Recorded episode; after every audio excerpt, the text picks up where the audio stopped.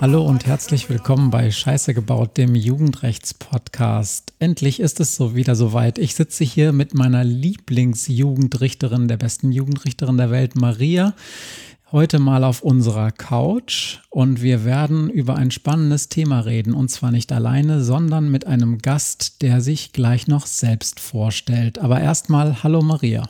Hi, hier bei mir sitzt Matthias, er ist Geschichtenerzähler, Podcaster, Medienwissenschaftler und zusammen machen wir diesen Podcast, weil wir darüber reden wollen, was ist eigentlich mit der Jugend von heute, was macht die so aus, was ist denen wichtig, was beeinflusst sie und bauen die wirklich immer so viel Scheiße. Bevor wir unseren Gast bitten, sich mal selbst vorzustellen, erst die Frage, haben wir Feedback, Maria? Ich glaube, du hattest was. Ja, wir haben einen Kommentar bekommen und da ging es nochmal um die schon häufiger diskutierte Frage, hm, wie kann das denn eigentlich sein, dass Menschen, die nach dem Gesetz bereits erwachsen sind, also 18, manchmal noch nach Jugendstrafrecht verurteilt werden, wo sie doch wählen dürfen, wo sie Auto fahren dürfen, wo sie verschiedene Alkoholiker, auch die harten, trinken dürfen. Also wo sie ganz viele Rechte haben. Wieso haben die dann Sonderrechte, was das Jugendstrafrecht angeht? Na, das Jugendstrafrecht, das haben wir an dieser Stelle auch schon 5000 Mal erklärt, aber machen es gerne wieder. Ähm, das Jugendstrafrecht richtet sich danach, wie sehr jemand noch einem Jugendlichen ähm, gleichgeordnet ist, ob er die Tat, die er begangen hat, eine besonders jugendtypische ist oder ob er selber als Mensch noch reife Verzögerungen hat, also noch nicht so wirklich im Erwachsenenleben angekommen ist. Und ähm, auch die, die der da diesen ähm, Beitrag eingesandt hat, kennt bestimmt so manchen 20-Jährigen, der besser nicht Auto fahren würde und besser nicht heiraten würde. Ähm, und genauso ist das mit der Verantwortlichkeit. Wir sehen diese jungen Menschen, ähm, die das noch nicht so richtig drauf haben, sich wie ein Erwachsener zu benehmen ähm, und die wir deshalb dann auch nicht wie Erwachsene bestrafen. Man muss eben auch nochmal unterscheiden und das ist, fällt vielen Menschen, die so Non-Jura-Brains haben, so wie ich zum Beispiel eigentlich auch, unterscheiden zwischen der Frage, wann ist man sozusagen strafmündig und muss für, muss erstmal sich damit auseinandersetzen, was man getan hat. Und was bedeutet dann für die Strafzumessung? Denn strafmündig ist man ja auch nicht erst ab 18, sondern schon mit ab 14. Ja. Das bedeutet, jeder Jugendliche, der mit 15 irgendeinen Scheiß baut, der landet genauso vorm Richter oder vor der Richterin wie jemand mit 35, 45. Vielleicht wird es früher häufiger mal eingestellt, aber erstmal ist dann eine Verantwortlichkeit für dieses Handeln da. Und zwar nicht erst mit 18, sondern schon mit 14. Ne? Genau. Und es wird auch jede Straftat gleich behandelt, egal wie alt man ist. Also juristisch ist das immer dasselbe. Die Körperverletzung bleibt dieselbe Körperverletzung und der Richter wird sie auch immer in, wenn, wenn es sozusagen denselben, denselben äh, Sachverhalt betrifft, immer als Körperverletzung definieren oder als gefährliche Körperverletzung oder als schweren Diebstahl oder als sonst irgendwas ähm, egal ob derjenige 14, 27 oder 68 ist. Das ist ziemlich egal für die juristische Bewertung. Die Frage ist nur, wie bestrafen wir jemanden dann hinterher dafür und dass wir Menschen, die noch keine 21 sind, flexibler bestrafen können, ist ein Segen und kein Fluch. Weil wir davon ausgehen, dass wir bessere Maßnahmen als Geldstrafe oder Knast genau. haben, um zu verhindern, dass diese Person, die da Scheiße gebaut hat, vielleicht dann nicht weitere Straftaten begeht. Das ja. ist der Hintergrund und die Idee und mit viele Leute, mit denen wir so sprechen, sagen, Mensch, schade eigentlich, dass das mit 21 aufhört, diese Flexibilität zu haben. Aber wir haben schon tausendmal über das Thema gesprochen. Da geht es dann natürlich auch um Verlässlichkeit des Rechts und vielleicht will ein 30-Jähriger auch gar nicht mehr eine einen, einen flexibleren ähm, Rechtsstaat haben, weil da er gar nicht weiß, was alles so passieren kann. Also insofern mhm. ist das ein zweischneidiges Schwert. Gut, das war der einzige Punkt, den ich als Feedback hatte. Hast du sonst noch was? Hast du noch Podcasts, die du empfehlen musst? Äh, jede Menge, aber ich höre immer wieder, ja, was du alles an Podcasts hörst, das ist zwar nett, aber das hat gar nichts mit unserem Thema zu tun. Okay. Ich äh, lasse aber vielleicht gleich irgendwann im Laufe des folgenden Gesprächs eine Podcast-Geschichte einfließen, die ich so gehört habe. Okay. Lass uns mal zu unserem Gast kommen, Maria. Ja, denn heute ist unser Themenschwerpunkt Polizei in Jugendstrafsachen und wir haben einen Gast hier und ich freue mich total, dass Tillmann bei uns ist und mit uns heute darüber reden will. Er ist Polizist in einer norddeutschen Großstadt, in unserer norddeutschen Großstadt und er ist engagiert in der DVJ, der Deutschen Vereinigung für Jugendgerichte und Jugendgerichtshilfen und ähm, war auch ganz lange Jugendsachbearbeiter bei der Polizei und arbeitet nun in größeren Strukturen. Richtig so, Till? Ja, fast richtig, fast richtig.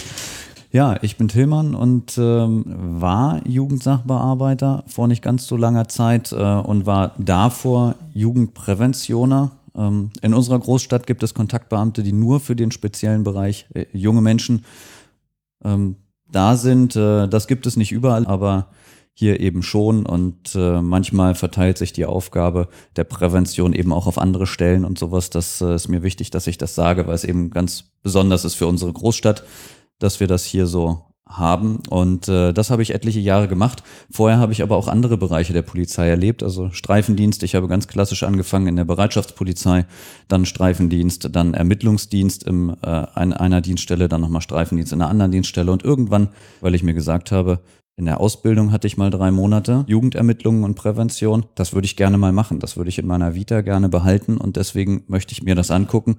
Ja, und dann ergab sich eine Chance und ich bin Jugendkontaktbeamter geworden. Ähm, das habe ich dann acht Jahre lang gemacht und danach dachte ich, naja gut, der Erklärbär, irgendwann reicht es.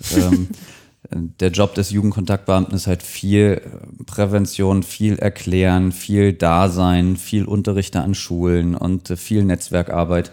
So bin ich auch zur DVJJ gekommen, denn für diese besondere oder für diese besondere Tätigkeit gab es bei der Polizei nicht so richtig viel Fortbildungsangebote, was so Kriminologie, Gesprächsführung und sowas angeht. Mhm. und da bin ich sehr schnell in, auf die DVJJ gestoßen, auf Jugendgerichtstage und ähm, habe da immer sehr viel Input mitgenommen. Naja, und so ähm, hat sich das Ganze verändert. Irgendwann habe ich Jugendsachbearbeitung gemacht, mich also um die Fälle gekümmert, um die Straftaten und ähm, ja, jetzt arbeite ich im Landeskriminalamt in größeren Strukturen. Sag mal eine ganz kurze Nachfrage. Ähm, ist das eigentlich normal, dass man diese Kontaktbeamten dann eher auswählt, wenn sie noch ein bisschen jünger sind? Oder gibt es auch ältere Kollegen, die dann mit, mit 50 oder vielleicht sogar noch 60 Jahren dann den, den Erklärbär, wie du es mhm. mal ausgedrückt hast, für die Jugendlichen macht? Jede Lebensphase hat da so die eigenen Vorteile. Es gibt Leute, die machen das sogar dann später noch und mhm. können das auch sehr gut. Also ich kenne einen äh, Jugendkontaktbeamten, mit dem ich auch rausgefahren bin zu Sondereinsätzen auf dem äh, Schützenfest, der ganz, ganz toll kommunizieren konnte, halt in einer anderen Rolle. Er war mhm. dann eben der Großvater in Anführungszeichen, aber hat es ganz toll geschafft, mit renitenten jungen Menschen umzugehen.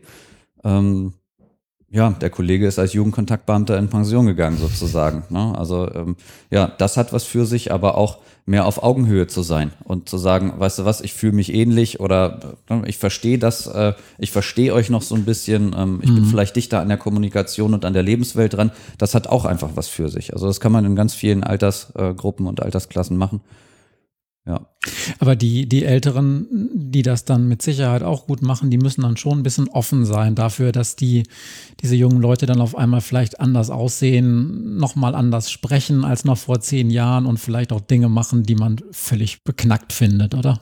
Ja, also ich denke, wenn man im Bereich der Prävention arbeitet, egal ob man normaler Kontaktbeamter ist oder Jugendkontaktbeamter oder Beauftragter für Jugendsachen oder Beauftragter für Kriminalprävention, das hat alles unterschiedliche Bedeutungen und unterschiedliche Aufgabenzuschnitte, aber die Leute sind alle sehr kommunikativ, sehr offen. Ähm, ja, das ist ein spannendes Arbeitsfeld bei uns. Was macht denn so ein Kontaktbeamter? Also erzähl mal, was, äh, du sagst ja, die gibt es nicht überall, aber hm. in manchen Teilen Deutschlands und hier auch bei uns in unserer Großstadt. Was macht, was macht der täglich so? Kontaktbeamte pflegen das Netzwerk. Sie sind unterwegs, sie sind ansprechbar für den Bürger. Sie, ähm, ja, von Fußstreife als einfache Tätigkeit bis eben Unterrichte an Schulen, in Grundschulen. Ähm, es gibt Aktionen Gelbe Füße, Verkehrssicherheitstraining, Fahrradfahrtraining. Ähm, der normale Kontaktbeamte dann eher so als Polizist zum Anfassen. Mhm. Also der freundliche Polizist, den ich immer ansprechen kann, der da ist, der äh, Dinge erklärt und genauso, wenn man sagt, naja gut, für die Grundschulen ja und für Rentner und ne, äh, in Senioreneinrichtungen, ähm, überall können wir ja polizeiliches Wissen anbringen und beraten und unterstützen. Und so ähnlich können wir das bei jungen Menschen auch. Und weil diese Zielgruppe eben vielleicht auch eine besondere ist, ähm, ja, unterscheidet sich da die Arbeit natürlich alleine durch die Zielgruppe und dann müssen wir dort das Netzwerk pflegen, was viel über Schulen natürlich auch läuft. Schule, ähm, Stadtteilräte, ähm, auch mal Jugendzentren und sowas? Jugendzentren abfahren, genau. Mhm. Ähm, über Jugendstreife. Ich fahre rum, fahre raus, spreche mit den Jungs und den Mädels. Ich kenne meine Stadtteile, ich weiß, wer was tut. Darüber hinaus muss ich natürlich auch gucken, wer hat welche Straftaten so ein bisschen begangen. Ich ähm, lese die Lage und sehe, oh Mensch, der schon wieder. Ähm, ich bin zwar nicht zuständig für die Bearbeitung dieses Falls, aber ich rufe dann vielleicht schon, wenn ich da mehr Informationen habe zu, ähm, dann rufe ich da schon mal den Sachbearbeiter an ähm, und unterstütze vielleicht dadurch, dass ich auch noch sage, übrigens, wenn der da bei der Schlägerei bei war, dann guck doch mal nach links und rechts, das wären nämlich dann die und die und die. Dann schau mal da drauf, weil das mein Job ist, eben dieses Netzwerk zu pflegen und auch zu wissen, wer mit wem und ja, das ist auch ein Teil. Und werden Jugendkontaktbeamte wirklich von Jugendlichen angesprochen oder nerven die nur? Also nerven die Kontaktbeamten nur ja. oder was meintest du? ja, genau. Ja, tatsächlich. Also als Kontaktbeamter kann ich nervig sein. Mhm. Ne? In dem Moment, wenn ich denen den Joint wegnehme, natürlich, das tue ich auch. Mhm. Also ne, ich nehme denen auch das Butterfly-Messer aus der Tasche, wenn wir uns begegnen und sowas. Und sie bekommen von mir auch den Nordpfeil.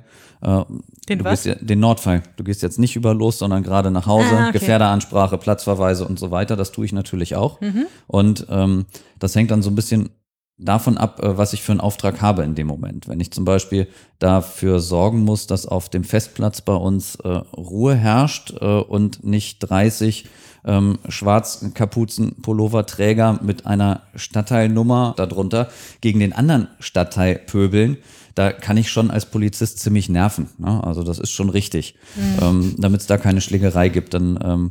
Personalfeststellung, dann fliegen sie vom Platz nach Taschenkontrolle und sowas. Und ähm, Manchmal entwickeln sich da aber auch ganz spannende Gespräche draus.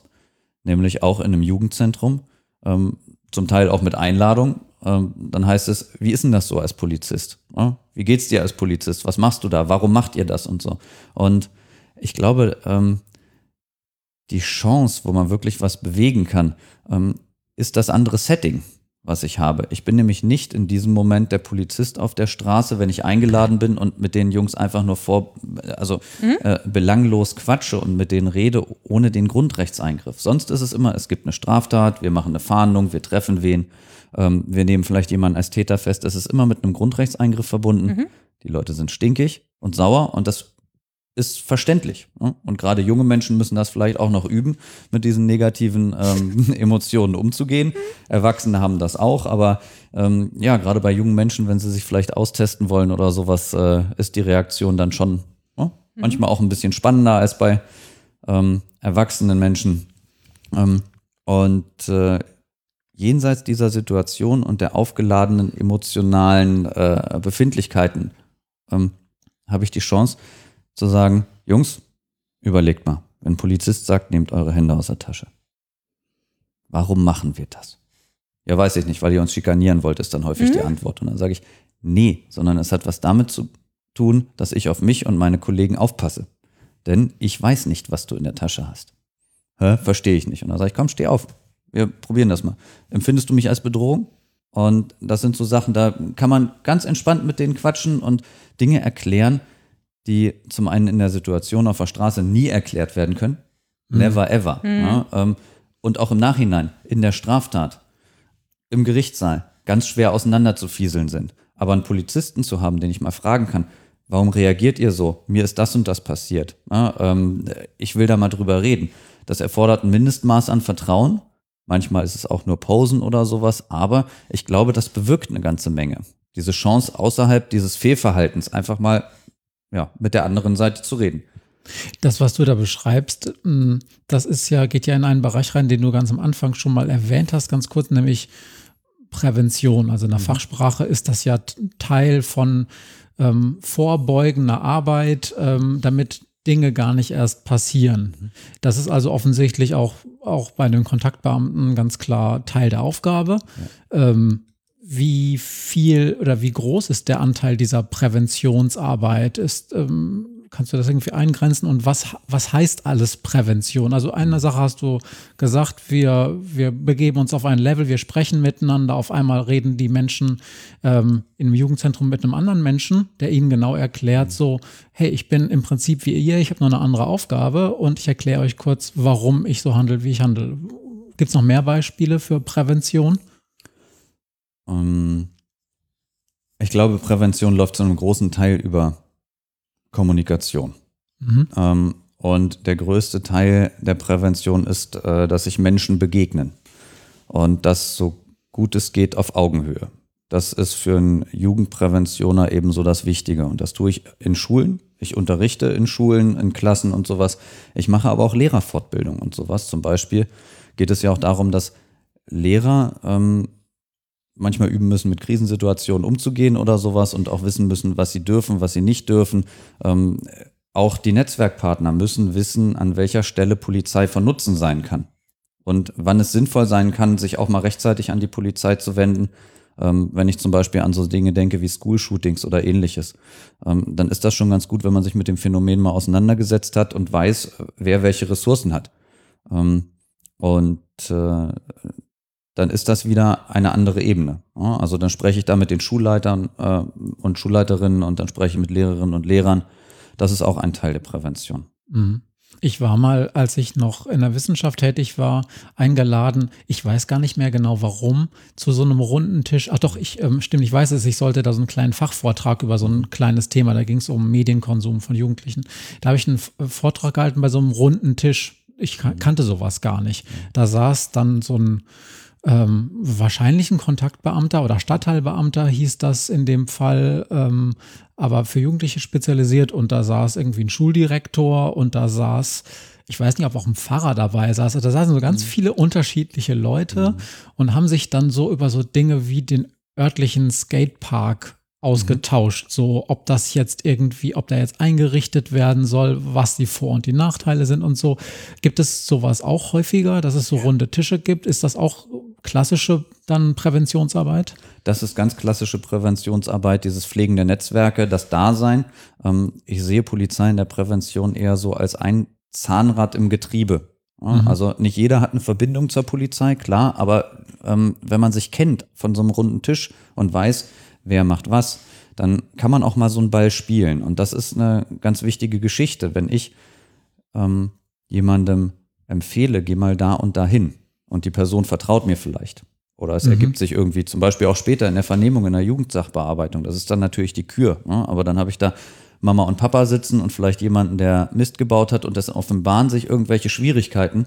Und ich habe vielleicht ein gutes Gefühl, ähm, ihn zum kommunalen Sozialdienst oder zur Jugendgerichtshilfe zu schicken, weil da irgendwelche Bedarfe sind. Und ich kenne zufällig auch den Jugendgerichtshilfe und kann sagen, wissen Sie was? Ähm, wir haben jetzt hier ein offenes Fenster. Ich sehe, Sie haben äh, dann äh, die Idee, was zu ändern. Und wenn Sie Unterstützung suchen, dann rufen Sie den mal an. Mhm. Und dann habe, springt mein Vertrauen, wenn ich ganz viel Glück habe, auf die Familie über. Und wenn die dann sagen, oh, ich weiß aber nicht wie, soll ich da gleich anrufen? Wir können auch einen Termin machen. Also solche Dinge gehen auch und das hat halt einfach was damit zu tun, dass die Netzwerkpartner sich kennen, mhm. dass sie die unterschiedlichen Systemlogiken verstehen, die unterschiedlichen Handlungsrahmen, die da sind und ja, sich dadurch eben auch von Nutzen sind. Und runde Tische, ganz klassisch Präventionsräte auf kommunaler Ebene, ähm, auch auf übergeordneter, überregionaler Ebene gibt es dann diese Vernetzung mit dem Landespräventionsrat, mit den Ministerien und sowas. Da sind wir, glaube ich, cool aufgestellt.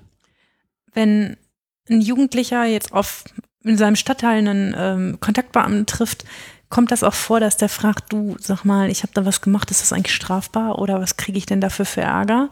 Oder ist das eine blöde Idee, weil er einen ähm, Auftrag hat, dann auch zu ermitteln, mhm. auch der Beamte? Ja, äh, wir unterliegen ja dem Legalitätsprinzip. Das ist ein ganz wichtiges Ding, was ich immer gemacht habe, wenn ich in eine Schulklasse gegangen bin, dass ich gesagt habe, also folgendes.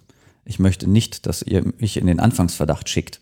Mhm. Und ähm, wenn man das erklärt, ist das schon eine der Grundaufgaben der Polizei. Wir müssen Straftaten verfolgen. Damit bin ich schon satt im Thema und kann sagen, warum tun wir das? Also ich kann auch so ein bisschen schon fast Politik mit denen machen. Mhm. Je nach Altersstufe, je nach Zielgruppe und sowas, je nach Interessenlage kann ich mit denen Dinge diskutieren, warum es das Legalitätsprinzip überhaupt gibt und ob das Sinn hat.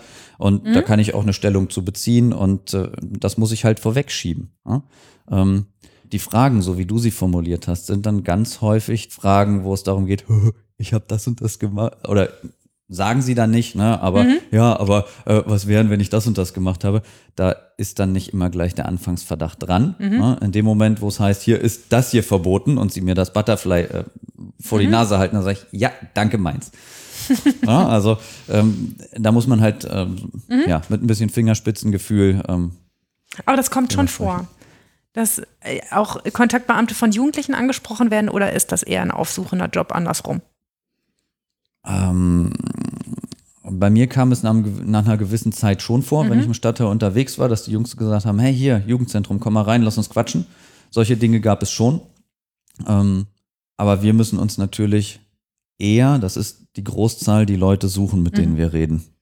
Okay, und ihr wisst dann auch, mit welchen man besser heute vielleicht mal redet, weil, das ist weil dann, es gestern eine Bufferei gab und heute eine neue Bufferei geben soll. Ja, mhm. ähm, das sind Dinge, wo dann Prävention und Sachbearbeitung mhm. Hand in Hand laufen, weil die Sachbearbeiter äh, sind die, die zuerst dann den Vorgang auf den Tisch bekommen oder den Anruf aus dem Streifendienst hier, wir müssen mal ähm, los. Und wenn es dann darum geht, ähm, ja, wer mit wem und so weiter, dann kommen die Kontaktbeamten damit zu und sprechen mit denen. Aber äh, Jugendkontaktbeamte gibt's halt nur in dieser einen Stadt hier und äh, die heißen dann wo an anderen Dienststellen anders, aber und gemacht haben andere, wird es andere, gleich. andere Stellenzuschnitte ja. mit anderen Aufgabenverteilungen. Genau. Ne? Okay, Genau. und, und was macht so ein Jugendsachbearbeiter? Ja, so ein Jugendsachbearbeiter, wenn der Streifendienst die Strafanzeige aufgenommen hat Mhm. am Vortag, kriegt er das Ding am nächsten Tag auf den Tisch. Nun mach mal. Da steht drin Strafanzeige, da steht drin, ähm, ja, wer wen gehauen hat, vielleicht ein kurzer Bericht. Und vielleicht auch noch, wenn Sie andere informieren mussten, wie zum Beispiel bei häuslicher Gewalt, melden wir ja sofort an Beratungs- und Inter Interventionsstellen und sowas, da hängen diese Informationen noch mit drin. Vielleicht in gravierenderen Fällen wäre es dann vielleicht auch noch die Festnahmeanzeige oder sowas. Ähm, ja, und das kriege ich dann, wenn der Bericht geschrieben ist, auf meinen Tisch und arbeite das ab. Ich mache die Vernehmungen. Im Jugendstrafrecht ist es durchaus sinnvoll, sich den einen oder anderen mal anzuhören. Ähm, erst von den Zeugen. Ähm, und dann sind wir natürlich gehalten, auch jeden Beschuldigten zu vernehmen, so er Mhm. denn mit uns reden möchte, ihm rechtliches Gehör zu gewähren und da dann auch schon so ein bisschen, naja, nach Einblicken zu graben. Ähm, wir erhellen nicht nur den objektiven Tatbestand, sondern müssen natürlich auf die Motivlage gucken und den subjektiven irgendwie mit abfragen. Und äh, bei Also nicht nur klären, was ist passiert, sondern auch, warum ist es passiert. Genau, Für das die ist total wesentlich. Ne? Ähm, manchmal wird uns vorgehalten, dass unser polizeilicher Auftrag ja gar nicht sei, zur Person zu fragen und äh, gar nicht äh, ja, die persönlichen Lebensumstände zu erheben. Und ähm, ja, aber ich glaube, das ist auch ganz häufig Teil des Motivs. Ne? Also warum jemand aufbrausend ist oder ähnliches und äh, wie es ihm geht oder wie es in der Lage ging und warum das so und so passiert ist, hängt ganz häufig mit dem zusammen, was sie als Mensch, als Rucksack damit sich rumtragen, ne, Mhm. mit ihrer Entwicklung. Und deswegen ist das schon spannend, äh, mit den jungen Menschen im Zuge der Vernehmung auch über ihre Persönlichkeit zu sprechen, über das, was sie vielleicht schon mal ausgefressen haben, über das, was sie an Reaktionen von offizieller Seite dazu erhalten haben. Ähm, wie die anderen Verfahren ausgegangen sind und was sie daraus gelernt haben zum Beispiel. ne? Und ähm, ja, solche Sachen macht man in der Vernehmung. Ihr schreibt dazu dann auch Berichte, gerade zu diesen persönlichen Situationen. Das ist auch nicht überall in Deutschland so, aber bei uns Richtig. ist das so. Und das ist auch nicht in jeder Dienststelle so. Ja. Ne? Also manche machen es, manche machen es nicht. Ähm, Erklär mal, was ist das und Ja, wofür ist das aus deiner Sicht gut? Dann sag das, ich sind mal so ein, das sind so Eindrucksvermerke. Ähm, der Polizeibeamte schildert seinen persönlichen Eindruck des jungen Menschen. Mhm. Vielleicht noch ein bisschen flankiert mit dem Eindruck, den die Eltern hinterlassen haben oder sowas. Und äh, fasst das zusätzlich ab mh, äh, als einzelnen Vermerk zur Vernehmung. Das ähm, beinhaltet die Dinge, wie ist er mir an dem Tag gegenübergetreten. Mhm. Und ich persönlich finde das gut. Natürlich ist es subjektiv eingefärbt. Und wenn der Eindrucksvermerk von jemandem im Streifendienst nach einem Widerstandsdelikt geschrieben wird, sieht der Eindrucksvermerk ganz anders aus, Mhm. als wenn der Junge zu mir kommt und ähm, sich Mühe gibt und sagt, das ist wirklich doof gelaufen. Und da Reue zeigt und sagt, es äh, tut mir leid, äh, das ist eskaliert und ich möchte mich gerne entschuldigen, dann ist mein Eindrucksvermerk ein ganz anderer als der, den der Kollege schreiben würde. Und ja, wenn du im Gerichtssaal den Jungen nochmal vor dir sitzen hast, wird auch dein Eindruck ein anderer sein. Ja, ja. Und Und deshalb sind die so Gold wert für mich, diese Eindrucksvermerke, die da, die sind wirklich in der Akte Gold wert, wenn ein Polizeibeamter aufgeschrieben hat, so war der bei mir. Mhm. Und den Eindruck hatte ich davon. Und ich halte die übrigens, also für alle Polizeibeamten, die zuhören, ich halte die im Gerichtssaal immer den Jugendlichen vor und lese ihnen Teile aus dem Eindrucksvermerk vor. Wenn die bei mir kleine Brötchen backen und sagen, es tut mir alles so leid und ist alles blöd gelaufen und gesagt, bei der Polizei hast du aber noch große Töne gespuckt. Denen hast du doch gesagt, mir kann hier keiner was. Mein Papa ist Anwalt und, äh, und außerdem äh, kennt er wahrscheinlich die Richterin und dann regelt der das schon. Und wenn sowas im Eindrucksvermerk steht, das ist echt Gold wert, dann kann man den gleich nochmal doppelt die Ohren langziehen dafür. Also schon genau so passiert, ne? Mhm. Mein Papa ist Anwalt und der kennt mhm. sowieso alle Richter, kein Problem. Ja. Und wenn ihr das aufschreibt, mhm. ähm, ja, dann haben wir auch eine Chance auf einen echten Erziehungserfolg, weil man dann sagt, pass auf, mit der Scheiße kommst du übrigens nicht durch. Mhm. Zwei ähm, kleine, eher fachliche Nachfragen habe ich. Das eine betrifft diese sogenannte polizeiliche Kriminalstatistik. Das ist dieses Ding, aus dem ich manchmal irgendwelche Zahlen referiere. Also, ne, hatte ich hier schon ein paar Mal. Ich halte mich mit diesen Referaten meistens ein bisschen zurück, weil es die meisten Leute nicht so interessiert. Aber, weil Maria Strafen guckt, wenn das zu viel Ja, weil macht. Maria immer Strafen guckt. So. Bist du dann auch jemand, wenn äh, gesetzt den Fall, du bist Jugendsachbearbeiter, füllst du dann auch diese Bögen selber aus, die dann in die PKS einfließen oder macht das bei euch nochmal irgendwie eine zentrale Stelle? Oh, die Bögen, ja, das ist lange her. Das waren so DIN A4-Zettel, wo man immer nur Dinge falsch machen konnte, wo man dann genau. mit so einer mit so einem riesen Schlüsselkatalog irgendwelche Sachen haken und kreuzen musste. Und dann hat man das hochgeschickt zur, ähm, zum Landeskriminalamt und dann kam es wieder. Also ich glaube, die ersten Aufschläge kriegt man irgendwie drei, vier Mal wieder, bis es richtig ist, weil das eine unplausibel zum anderen ist. Ähm, mittlerweile äh, sind die Zeiten deutlich vorangeschritten und das Ding füllt sich nahezu selber aus. Aber das macht ihr, das macht ihr vor Ort immer noch. Also das ist sozusagen. Wir suchen uns die Straftat aus, den PKS-Schlüssel dafür, aber mhm. andere Dinge, ähm, wie zum Beispiel, ja, Geschlecht. Ähm, Geschlecht, männlich, Alter. weiblich und so, das ergibt sich aus den Personalien und das macht unser Datenbestand für uns. Ah, okay. Also wir tippen die Daten in den Sach äh, Datenbestand ein. Manche Dinge wie zum Beispiel eine Täter-Opfer-Beziehung oder sowas, das geben wir selber ein, wenn wir das denn wissen. Ähm, also die Daten werden bei uns schon in der Grundmaske mit abgefragt und ähm, am Ende erfolgt, wenn ich den Vorgang dann endabgebe, das ist auch meine Aufgabe als Jugendsachbearbeiter, dann ähm, muss ich zusehen, dass der Daten sauber ist und dass die PKS-Daten zusammenstimmen und äh, es ist natürlich deutlich besser als eine händische Prüfung, wenn der Computer sagt, du hast da Plausibilitätsfehler drin oder dir fehlt noch hier eine Verknüpfung, das passt noch nicht zusammen. Genau. Okay, ja, weil, weil früher war das äh, zu meiner Zeit, als wir noch diese Dinge auswerten mussten, da waren das noch diese großen Bögen und dann hieß es immer, ja, das müsst ihr euch vorstellen, das, das müssen die armen Polizeibeamten im Rahmen der Vernehmung oder danach dann auch noch selber ausfüllen. Und da müsst ihr verstehen, dass die dann häufig dann ein bisschen durchhuschen und teilweise auch gar nicht wissen, was das, diese Unterkategorien, diese Unterschlüssel dann alles bedeuten und dann häufig auch Fehler machen. Eine zweite Fachfrage. Ähm, es betrifft die Gesetzesänderungen, ähm, gerade im Rahmen dieser EU-Richtlinie, über die wir hier im Podcast auch schon mal gesprochen haben. Da geht es ja vor allen Dingen darum, dass die Jugendlichen ähm, viel besser davor geschützt werden, sozusagen ohne eine Begleitung ähm, vernommen zu werden, zum Beispiel. Da müssen eigentlich die Eltern befragt, äh, informiert werden und dann muss häufig ein Anwalt dazukommen und so. Hat sich das wirklich geändert? Hat das was an eurem Arbeitsalltag geändert oder eigentlich viel weniger, als man so denkt? Ja, Theresia sagt immer, die Grundfesten des Jugendstrafrechts sind erhalten geblieben. Klammer auf, Theresia ist die Vorsitzende der DVJJ, ja, Klammer genau. zu. Genau. Und ähm, das sehe ich tatsächlich auch so. Wir haben vorher auch schon viele Dinge richtig gemacht und ähm, wir haben zum Beispiel vorher auch schon die Vorladung natürlich an die Eltern geschickt und auch gegebenenfalls an beide Elternteile adressiert, solche Sachen. Und natürlich gehört es dazu, dass ich die Eltern zur Vernehmung mitlade und die Vernehmung über die Eltern, die wissen das, sie haben Anwesenheitsrecht und die Rechte der Eltern sind gestärkt worden. Man muss sich das ja so vorstellen. Der junge Mensch hat ein Recht von einer volljährigen Person seines Vertrauens unterstützt zu werden. Das ist die eine Säule. Und auf der anderen Seite habe ich natürlich das Anwesenheits- und Antrags- und Fragerecht der Eltern und eben auch den Erziehungsauftrag mhm. ja, äh, der Eltern und das Erziehungsrecht. Und deswegen müssen sie im Verfahren beteiligt werden. Das haben wir vorher aber auch schon gemacht. Also mhm. ähm, da hat sich jetzt gar nicht so viel geändert. Wir übergeben die jungen Menschen, wenn wir sie festgenommen haben, den Eltern mhm. zum größten Teil. Ähm, Und ja, wir beteiligen die Eltern im Verfahren. Aber wenn ihr jetzt jemanden so direkt aus dem Laden zieht, wo, wo ihr gerade geklaut habt und den mit zur Polizei nehmt und da vernehmen würdet, dann würdet ihr schon die Eltern anrufen und sagen, wollt ihr dabei sein, wir würden den hier gerne mal drei Sachen fragen. Also, ähm, das ist das, was wir natürlich überall sagen, Mhm. dass wir uns das wünschen. Also aktuell bin ich auch in der Fortbildung eingesetzt. Also wir halten da Vorträge und sagen natürlich, das Elternrecht ist wichtig. Das könnt ihr nicht übergehen. Ihr habt zu informieren. Und ich glaube, in den meisten Fällen klappt das. Es wird sicherlich Fälle geben, wo das nicht klappt, wo man im Eifer des Gefechts darüber hinweggeht. Aber ich glaube, im größten, ähm, im größten Teil wird das sicher la- laufen. Da bin ich mir sogar sehr sicher, weil wir das vorher auch schon gemacht haben.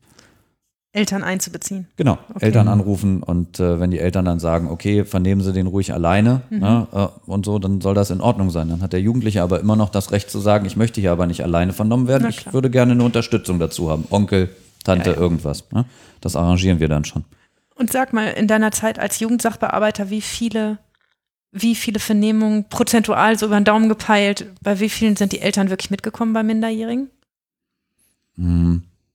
Ich glaube, das hat zum einen was damit zu tun, also bei jungen Menschen, die das erste Mal auffällig sind oder das zweite Mal, da kommen die Eltern schon ganz, ganz oft mit. Ja, ähm, das sind äh, Familienkonstellationen, die wirst du nie kennenlernen im Gerichtssaal, ja, weil das ist alles, was über 45.1 und 45.2 schon erledigt wird. Das sind die Einstellungen? Das, äh, ja, die, die kann man auch getrost einstellen, weil wenn die Eltern mitkommen und sich engagiert zeigen und sagen, ey, das ist uns total, tut uns total leid, kann ich die Schuhe wieder zurücktragen, die meine Tochter geklaut hat. Ja, und die Tochter dann auch ähm, ja, einräumt und sagt, oh, ich habe wirklich Mist gemacht und so. Ja, die kommt einmal, die kommt vielleicht auch noch ein zweites Mal zur Polizei. Ähm, aber auch da, viele haben es danach verstanden, ne, muss man ganz ehrlich sagen. Das sind ja 60 Prozent oder sowas bestimmt, die da schon gar keinen Kontakt mehr zu anderen offiziellen Stellen wegen dieses Verfahrens haben. Das ist ein Grund, warum ich glaube, dass Polizei in diesem Jugendstrafverfahren auch eine wichtige Rolle hat und auch eine tatsächlich auch wichtige pädagogische Rolle. Nicht so sehr, weil unsere Wirkung so mega großartig wäre, sondern eher deshalb, weil es wichtig ist, dass wir da wissen, dass viel von alleine weggeht, dass das Erwischtsein auch selbst schon Wirkung hat, wenn das soziale Netzwerk ringsrum agiert und reagiert und dass wir verstehen, dass das ein Lerneffekt ist und dass wir da nicht mit Kanonen auf Spatzen schießen und sowas und unsere Kommunikation daran anpassen, glaube ich. Äh, Deswegen ist es total wichtig, gute Jugendsachbearbeitung zu machen. Und, und wie viele kommen dann? Also es kommen schon Ja, die Mehrzahl. Schon Äh, die Gerade Mehrzahl. bei dieser, Ah, bei ja, diesem okay. Personenkreis kommt das, die Mehrzahl. Das ist halt interessant, weil bei mir die deutliche Mehrzahl ohne die Eltern aufschlägt. Aber es ist natürlich auch die andere Klientel, die ihr Genau. vorher nicht abgefischt habt, die, ne, die, wo, wo dann irgendwann der Jugendsachbearbeiter der Staatsanwaltschaft schreibt, hier komm, äh, Eltern haben hier schon drei Wochen lang Handyentzug und reicht, stell das Verfahren ein oder ich empfehle die Einstellung oder was auch immer oder steht dem nichts entgegen. Ähm, und bis sie dann bei mir landen, ist natürlich jede Menge mehr passiert. Und das ist natürlich auch dann die Klientel, wo ganz, ganz häufig die Eltern nicht dabei sind. Ich erzähle das im Podcast häufiger, dass ich echt darüber verwundert bin, wie viele 14- und 15-Jährige vor mir sitzen und nicht begleitet werden von ihren Eltern.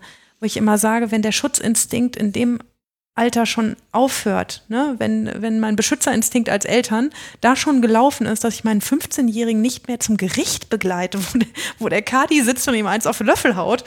Also ja, dann ist ja auch ganz viel verloren. Wenn man das jetzt mal aus wissenschaftlicher Perspektive sich anguckt, wir haben eben über das Thema Prävention gesprochen. Es gibt so drei Bereiche der Prävention. Ähm, die ersten beiden sind halt die wichtigen. Ähm, ist die Allgemeinprävention und die Spezialprävention. Allgemein heißt, man geht in eine Schulklasse und erzählt allen was, von wegen im Straßenverkehr müsst ihr das machen. Ihr dürft keine Computerspiele illegal runterladen, weil dann kann das und das passieren. Und dann gibt es halt die Spezialprävention. Das heißt, man nimmt sich Risikogruppen, vielleicht die auch schon auffällig geworden sind, und sagt, pass mal auf, das und das und das und das kann jetzt passieren oder kann später passieren. Und im Prinzip ist ja so ein Gespräch, wo dann die Eltern dazukommen und dann das Mädchen sagt, ja, hm, hm, hat ja auch dann präventiven Charakter, weil man ja im Prinzip als Polizist oder Polizistin dann sagt, pass mal auf, noch könnten wir darüber nachdenken, dass die Akte hier zu schließen, wenn A, B und C passiert. Und ähm, könnten Sie sich vorstellen, dass Sie da stärker darauf achten? Und wenn die dann sagen, ja, nee, sicher, es tut uns leid, dann ist das ja Prävention, ne? Im Prinzip, was ihr da macht. Weil ihr, ihr verhindert weitere Straftaten. Total. So würde ich das tatsächlich auch sehen. Ähm, mein Weg zum Jugendsachbearbeiter lief über die Prävention. Deswegen kann ich diese Einschätzung durchaus teilen der Hauptjob gerade, ähm, wir müssen das, glaube ich, auch in Zielgruppen denken. Das ist was, was äh, häufig, wenn Leute über Jugendsachbearbeitung sprechen, dann kann das auf der einen Seite meinen, ich kümmere mich nur um Intensivtäter, ich kümmere mich nur um die harten Fälle. Mhm. Und auf der anderen Seite kann Jugendsachbearbeitung auch bedeuten, ähm, ich kümmere mich halt um die anderen, die halt ein oder zweimal eine Verfehlung begehen, es dann aber auch lernen, ne? äh, weil sie Unterstützung der Eltern haben und genug Ressourcen.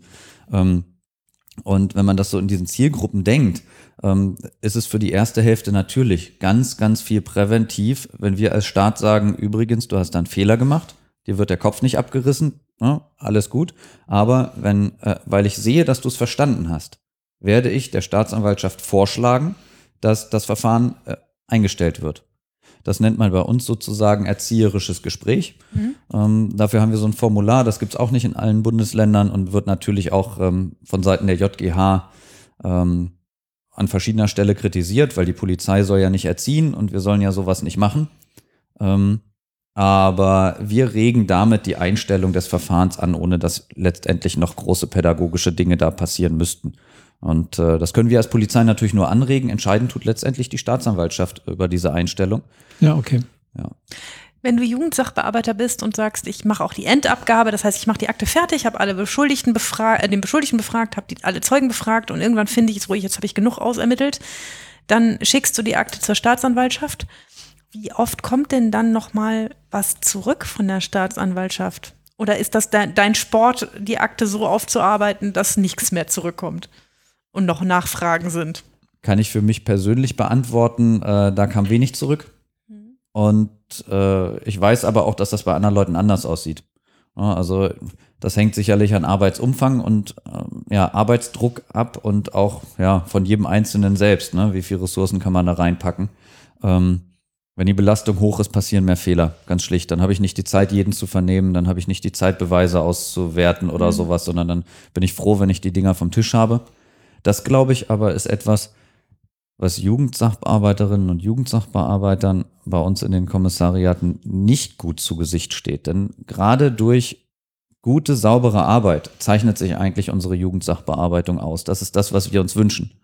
Ähm, also ich kann ja. davon ausgehen, dass du die Akte genauso gut kennst wie der Staatsanwalt, der sie gelesen hat und Anklage erhebt und der Richter, der am Ende auch das Urteil machen soll. Bis zu dem Punkt, wo ich sie abgebe. Na klar, das, danach äh, nicht mehr, logisch. Ja, ja, ja. ja. Ich ja. habe gerade so einen Blick ja. gesehen, der hat, der hat so im Kopf gedacht, nee, besser. ja, tatsächlich. Wenn ich mir vorstelle, ich habe ja viel mehr Zeit für die Akte. Ne? Ähm, ihr hattet das in irgendeinem von euren Podcasts auch schon mal drin. Ähm, äh, da habt ihr ausgerechnet, äh, wie viel Zeit du eigentlich für deine ja. Akte pro Stunde hast oder sowas. Ne? Und bei mir wächst ja dieses gesamte Verfahren. Ne? Also mhm. ähm, mit dem Eindruck aus dem, von den Kollegen aus dem Streifendienst, mit denen spreche ich dann vielleicht sogar nochmal und sage, habt ihr denn alles gemacht? Ich fahre vielleicht nochmal raus zum Tatort, mache mir ein Bild, äh, gucke mir das an, finde vielleicht sogar noch irgendeine Spur oder sowas, wo die nicht dran gedacht haben ähm, Best Case und ähm, stelle fest, Mensch, der Zeuge kann das doch gar nicht gesehen haben von da und solche Dinge. Mhm. Und dann bildet sich ein Gesamtbild, was vielleicht ein bisschen eingefärbt ist dadurch, dass ich Jäger bin. Ja, das mhm. ist mein Job als Polizist. Ich will da den Täter überführen. Dafür, ne, ähm, wenn ich das so hinkriege, dass da ein Urteil bei rumkommt oder ja, ähm, zumindest äh, eine Sanktion in irgendeiner Art und Weise, dann ist das für mich ja auch schon Erfolg. Ähm, aber mein Job ist es eben auch, ähm, beide Sachen, B- und Entlasten zusammenzutragen. Mhm. Und äh, das tun wir zum Teil über einen relativ langen Zeitraum. Also im Moment im Schnitt sind wir, glaube ich, bei Jugendlichen bei 80 Tagen oder so, Verweildauer des Vorgangs bei uns. Okay. Mhm. Und dann geben wir es ab. Natürlich muss man da unterscheiden, also so ein diversionsgeeignetes Verfahren, ähm, wo ich jetzt mal sage, Kleinkram, das geht deutlich schneller als irgendwie ähm, eine bandenmäßige sonst irgendwas, mhm. ja, ähm, wo ich noch mehrere Unterakten habe oder so. Aber diese Akte kenne ich sehr, sehr gut, weil ich eigentlich nicht möchte, dass damit irgendwelche Fehlinterpretationen passieren. Und weil sie mit dir, bei, dir gewachsen ist und entstanden Richtig. ist. Okay, verstehe. Und, Marie, Marie und erklär das, mal ganz kurz noch, was Diversion ist. Die Version weil, ist Einstellung. Oder andere anderweitige Erledigung außerhalb des Urteils. Außerhalb eines förmlichen Strafverfahrens, genau. Genau. Ja. und nee, nur weil, weil, ich, weil ich weiß, dass einige unserer HörerInnen das nicht immer so auf dem Schirm haben, dieses ganze Fachzeug, was ihr da so erzählt. Ja, ähm, aber das stimmt natürlich. Und das, was wir kriegen, das, was die Staatsanwaltschaft kriegt, ist dann schon ein komprimiertes, zusammengeschriebenes, so ist es wohl gewesen. Ähm, daraus basteln die bestenfalls in Kenntnis der gesamten Akte ähm, eine, eine Anklage, ähm, wenn es denn anklagefähig sein soll. Auch bei der Staatsanwaltschaft wird dort dann noch sehr viel eingestellt, wie du gesagt hast. Ähm, roundabout zwei Drittel kann man, glaube ich, so über den Daumen peilen, wird eingestellt, ähm, weil der Eindruck von der Polizei schon ist, oh, oh, oh, hier saßen schon die Eltern, der hatte schon rote Ohren, äh, reicht. Ihr müsst nicht noch weiter draufhauen. Ähm, aber das andere Drittel, das letzte, das geht dann zu mir. Und natürlich, tatsächlich habe ich nicht mehr viel Zeit, ähm, euren Werdegang da nachzuvollziehen. Deshalb ist man immer darauf angewiesen, dass einem das einer so zusammenfasst, dass man erstens versteht, was inhaltlich passiert ist, nämlich den, den Abschlussbericht, der in so einer Akte meistens drin ist, wo dann zusammengeschrieben ist, das und das haben wir rausgekriegt, so und so deuten wir die Dinge, die wir erfahren haben. Und dann vor allen Dingen dieser Eindrucksvermerk, der total wichtig ist. Und so hat er sich übrigens bei uns präsentiert. Also falls du Bock hast, mal mit ihm darüber zu reden, dass man zur Polizei auch nett sein kann, dann tu das mal. Diese Eindrucksvermerke, ähm, wenn man eine gute Vernehmung hat, liest man das da auch schon raus. Ja. Also ganz viele Ja. Dinge, wenn sie im Wortprotokoll mitgeschrieben sind oder diktiert sind oder sowas. Also ganz zu schweigen von audiovisueller Vernehmung. Ja. Wobei da immerhin noch, oh, ich werde aufgezeichnet, ich benehme mich mal anständig. Mhm. Das ist sogar noch eine größere Hürde, glaube ich, sich da schlecht zu benehmen. Aber, und so viele gibt's davon nicht, äh, von den audiovisuellen, aber eine gute Vernehmung im Wortprotokoll, wo alle Ams und Äs drin stehen, ähm, wo auch äh, das Stocken und der, das freche oder der freche Gesichtsausdruck und die Körperhaltung mit reingesprochen wird. Ähm, ich sehe gerade bei dir, dass du dich total nach hinten lehnst und die Beine breit machst und mich breit angrinst. Wie soll ich das interpretieren? Ist eine Frage. Ähm, oh, ja, äh, pff, ne? Und vielleicht kommt dann ja auch was mit, ähm, naja, meine Jugendrichterin, die wird sich schon um mich kümmern und äh, ne, ihr Bullen könnt mir gar nichts, keine Ahnung. Also man muss halt ins Gespräch gehen und ähm, bei einem Wortprotokoll geht das ganz gut. Da braucht man den Eindrucksvermerk manchmal nicht. Der bringt das dann nochmal so auf den Punkt. Der war rotzenfrech und hat überhaupt nicht verstanden, dass das dass sein Grundrecht auf freie Selbstentfaltung äh, bei dem Grundrecht auf körperliche Unversehrtheit des anderen aufhört. Also das ähm, ja, gibt es ja durchaus auch. Ähm, Bei Life of Brian hätte ich jetzt gesagt, er hat Jehova gesagt. Du hast das B-Wort gesagt. ähm, das passiert also schon häufig, dass das gesagt wird. Ist das, ist das, ähm, wie fühlt man sich damit, wenn man ja dauernd ähm, offiziell beleidigt wird? Naja, zum Glück werde ich nicht offiziell beleidigt, sondern nur äh, von einzelnen Personen. Das passiert schon, genau. Aber als Scherz habe ich als Jugendkontaktbeamter den Jungs, äh, wenn die das dann so gesagt hat, wie reagieren sie denn? Habe ich immer gesagt, weißt du was, Bullen sind die mit Eiern, überleg dir, was du tust. Ja? Und die meinten das dann ja nicht böse. Sie wollten ja dann austesten und äh, das war in einer sehr freundlichen Atmosphäre. Ähm, wenn mich jemand tatsächlich dann vor der Gruppe groß beleidigt, vor Zeugen und so weiter, dann muss ich mir überlegen, ob ich mir seinen Namen organisiere und dann eine Strafanzeige schreibe und ob ich mich beleidigt fühle. Ja? Fühlst du dich durch Bullen beleidigt? Nein. Nee, ne? Tatsächlich, Äh, aus nee, dem Alter bin ich mm, raus. Ja, Ähm, und das, äh, ja, wir sind noch, also wir sind ja all- alle drei also halbwegs eine Generation, so äh, halbwegs. Ähm, und äh, das gehörte schon auch in unserer Generation zum normalen Sprachgebrauch, ne? Also und war auch gar nicht despektierlich gemeint, ganz oft nicht, ne? Aber heute ist es natürlich vielleicht auch anders, das weiß ich nicht genau. Bullenschweine zum Beispiel wäre, wäre sowas, was ich deutlich. ja, Ja. Ähm, ich stelle den Jungs häufig dann die Frage, wie wäre es, wenn dich jemand so betiteln würde und du mit deinen Jungs da wärst? Hm. Was würdest du erwarten? Was würdest du von einem Staat erwarten, der Recht und Gesetz durchsetzen soll, wenn du sogar weißt, dass du eine Straftat begangen hast? Was ist das, was du von deinem Gegenüber als Polizist erwartest? Das sind Dinge, das Reinfühlen in die Lebenswelt des anderen. Das ähm, Da können die auch ganz gut drauf wechseln, ne? definitiv. Wenn Das man da den hin, ne? Ton Mhm. kriegt, Ja. also ähm, Highlight-Erfahrung hatte ich in einer damaligen Berufsschule. Die hatten ähm, sich spezialisiert auf das Berufsvorbereitungsjahr und das äh, und die Berufseinstiegsklasse und die haben auch die Schüler abgegrast, äh, die nicht so gut beschult werden konnten. Und da habe ich zum Spaß immer gesagt in der Klasse, Mensch, ihr habt ja mehr Polizeierfahrung als ich. ähm, äh, wie er mir versammelt gegenüber sitzt. Und das war zum Teil auch so. Also Intensivtäter, die wir schon länger begleitet haben, ähm, da sitzen dann zwei in so einer Truppe drin, äh, die viel besser wissen, wie man auf der Erde liegt, äh, als äh, ich. Also mhm. dementsprechend äh, waren das schon heiße Gespräche, die ich da hatte, aber tatsächlich nicht unproduktiv. Ne? Mhm. Also, weil auch von denen die Chance ganz häufig angenommen wird, äh, mal eine Frage zu fragen. Weil in der Situation auf der Erde klappt das nicht. Ja, oder auch mal ein Gegenüber zu finden, das ist ja immer mein Thema, das ihnen auch mal zuhört. Ne? Mhm. Also äh, du hast vorhin gesagt, Prävention ist zu einem ganz hohen Ausmaß Kommunikation ähm, und so verstehe ich meine Arbeit im Gerichtssaal auch, dass ich sage, wir sind Staatsmacht und es gibt keine größere Staatsmacht, die ähm, der Staat über einen Menschen ausüben kann, als ihm am Ende zu bestrafen und im schlimmsten Fall die Freiheit zu entziehen.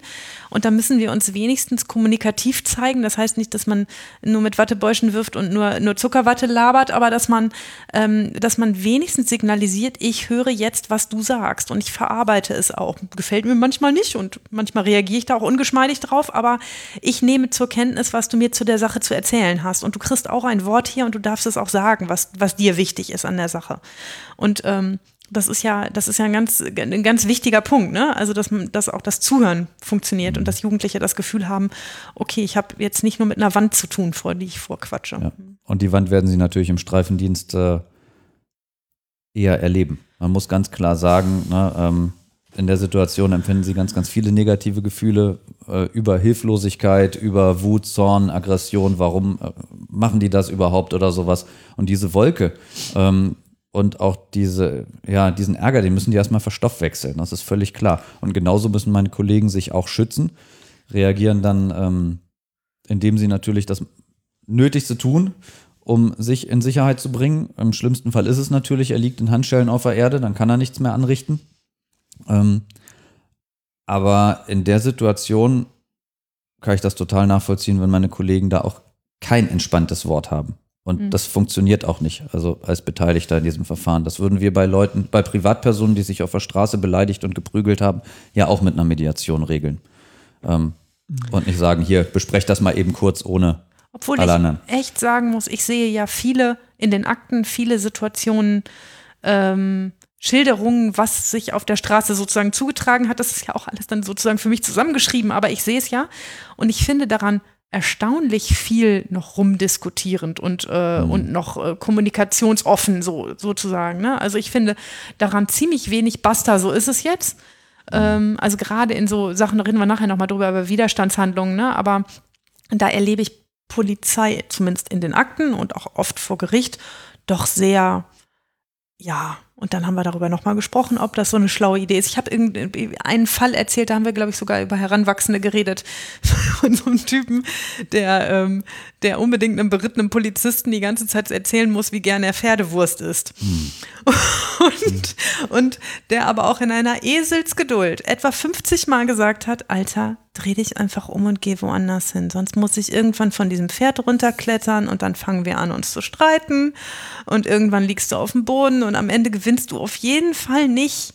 Geh doch einfach. Und er hat den so durchbeleidigt, bis der mhm. Polizeibeamte irgendwann die Schnauze voll hat und ihn festgenommen hat. Ähm, aber ähm, also das war für mich ein Beispiel für jugendtypisch, der, der mhm. wollte es einfach wissen. Genau. Ähm, diese Leute gibt es natürlich und äh, ich glaube, Polizei ist auch total kommunikativ. Mhm. Also das, das können ganz viele, auch, ja. völlig klar. Wichtig ist aber eben auch die Konsequenz. Und ähm, wir hatten ja vorhin den äh, Typ Intensivtäter aufgemacht über die Schule, ja, über diese besondere Zielgruppe derjenigen, die eben diesen Schuss nicht gehört haben, die dann auch ohne Eltern in den Gerichtssaal kommen und so weiter, die dann eben die entsprechenden Vorerkenntnisse haben. Die haben das unter Umständen schon als Muster. Die wissen ganz genau, was sie für das Geld bekommen. Und äh, Meno Baumann hat das mal so ganz spannend erklärt. Ähm, es könnte ein Muster sein dafür, ähm, um wieder Herr der Lage zu sein und zu bestimmen, was abgeht. Einfach, um aus dieser Hilflosigkeit in der Situation rauszukommen. Ähm, Sie wissen, wenn Sie den Beamten dann angreifen oder anpöbeln oder sowas oder zur Reaktion zwingen, dann bestimmen sie die Situation auf ihre Mhm. Weise und sie wissen, was kommt. Und vor den Schmerzen haben sie keine Angst. Sie wissen, dass sie dann nicht massiv zusammengeschlagen werden, sondern dass sie halt in der Zelle landen. Ähm, also das ist denen dann egal, aber sie kommen hinterher natürlich als Held raus. Ne? Sowohl vor ihren Jungs, die sehen, oh, Alter, den hat das aber gezeigt, also zumindest solange er konnte. Ne? Und äh, dann, ähm, ja, Mensch, und ich bin schon wieder entlassen und sowas, dann ähm, hängen die Jungs sich da eine Medaille um. Also er kann da eigentlich gar nicht verlieren. Und es ist ein Muster, ähm, ja, auch das Verhalten meiner Kollegen zu beeinflussen und zu steuern. Ähm, Menno Baumann hat das mit einem sehr lustigen Beispiel beschrieben. Er sagte, er war mal in Irland und ist dort Auto gefahren und auf einen Kreisel zugekommen im Linksverkehr und hat gesagt, mir erschließt sich dieses Muster, wie sie fahren, nicht. Er sagt, er hätte am liebsten angehalten am Straßenrand und gesagt, ich steige jetzt aus, hier fahre ich nicht durch, das, das schaffe ich nicht. Und dann hat er gesehen, wie einer ähm, von der anderen Seite ganz gerade durch den Kreisel gefahren ist, weil in der Mitte ein Postkasten stand. Der hat da einen Brief reingeworfen und ist geradeaus wieder durchgefahren. Also das hatte mit Kreisverkehr dann nichts mehr zu tun und trotzdem ist nichts passiert. Und so ähnlich sagt er, naja, wenn Sie sich so einen jungen Intensivtäter vorstellen, der Gewalt kann, der Straßenschläger ist, der Schmerzen ab kann, der zu Hause viel erlebt hat, der wenig Skrupel hat, der hat ein Handlungsmuster für Dinge, die er nicht versteht und die er nicht kann. Der brammelt dann, dann nämlich drüber und dann muss man sich das ungefähr vorstellen wie so ein 40-Tonner, der sagt, ha, da kommt ein Kreisel, ich verstehe das System nicht. Ähm, Also fahr ich quer Kommunikativ, ja. Ne? Ohne Hupen, einmal quer durch. Und ungefähr so kann man sich das bei manchen äh, Jungs und Mädels da auch vorstellen, glaube ich. Also dieses Beispiel war für mich sehr eingängig. Und äh, diese Person oder diese besondere Persönlichkeit habe ich eben auch kennengelernt ne, in den Einsätzen. Aber sag mal, ähm, was du hier alles so erzählst, auch gerade mit dem Beispiel jetzt zuletzt, das zu wissen, das zu reflektieren, darauf entsprechend zu reagieren, das bedarf doch eines ganz besonderen Sets von Fähigkeiten. Man muss da auch bestimmte Anforderungen erfüllen als gerade vielleicht junger Kollege, junge Kollegin auf Streife dann und so. Ähm, wird euch das beigebracht und habt ihr das auch alle? Tja, alle ist immer relativ. Ne? Also ich kann für mich sprechen und ich weiß, dass es da sicher auch andere gibt. Ähm, aber das zu verstoffwechseln, einen großen Teil lernt man da in der Ausbildung schon. Also da wird ein großer Schwerpunkt gesetzt. Und wir hatten mal auch mal so ein äh, Seminar Deeskalation in Konfliktsituationen, was wir aufgelegt haben. Ähm, wie gehen wir damit um, wenn wir angepöbelt werden und sowas? Und wie kriegen wir das trotzdem hin, unsere eigene emotionale Ebene da ein bisschen aus dem Spiel zu lassen und ein bisschen zu trennen? Und ähm, das können die meisten meiner Kollegen. Und wenn sie es nicht mehr können, wenn der Ärger einen vielleicht zu sehr anfasst und man merkt, oh, da schäume ich jetzt gerade ein bisschen über, dann ist es vielleicht Zeit, ähm, sich da mal eine Auszeit zu holen und für sich selber zu sorgen. Ja, ich möchte ja nicht immer mit einem Ärger zum Dienst kommen und sagen, boah, schon wieder diese Jugendlichen, das geht gar nicht, das halte ich nicht aus und das funktioniert nicht. Ja. Also, also das, was die oder einige Jugendliche manchmal als äh, Auflage kriegen, dass sie ein Anti-Gewalt-Training machen, das macht ihr in eurer Ausbildung immer. Das ist also tatsächlich ähm, ganz viel Teil von Handlungstrainings, ganz viel von Reflexionen. Äh, unsere Jungs und Mädels werden da gut drauf vorbereitet, auf jeden Fall.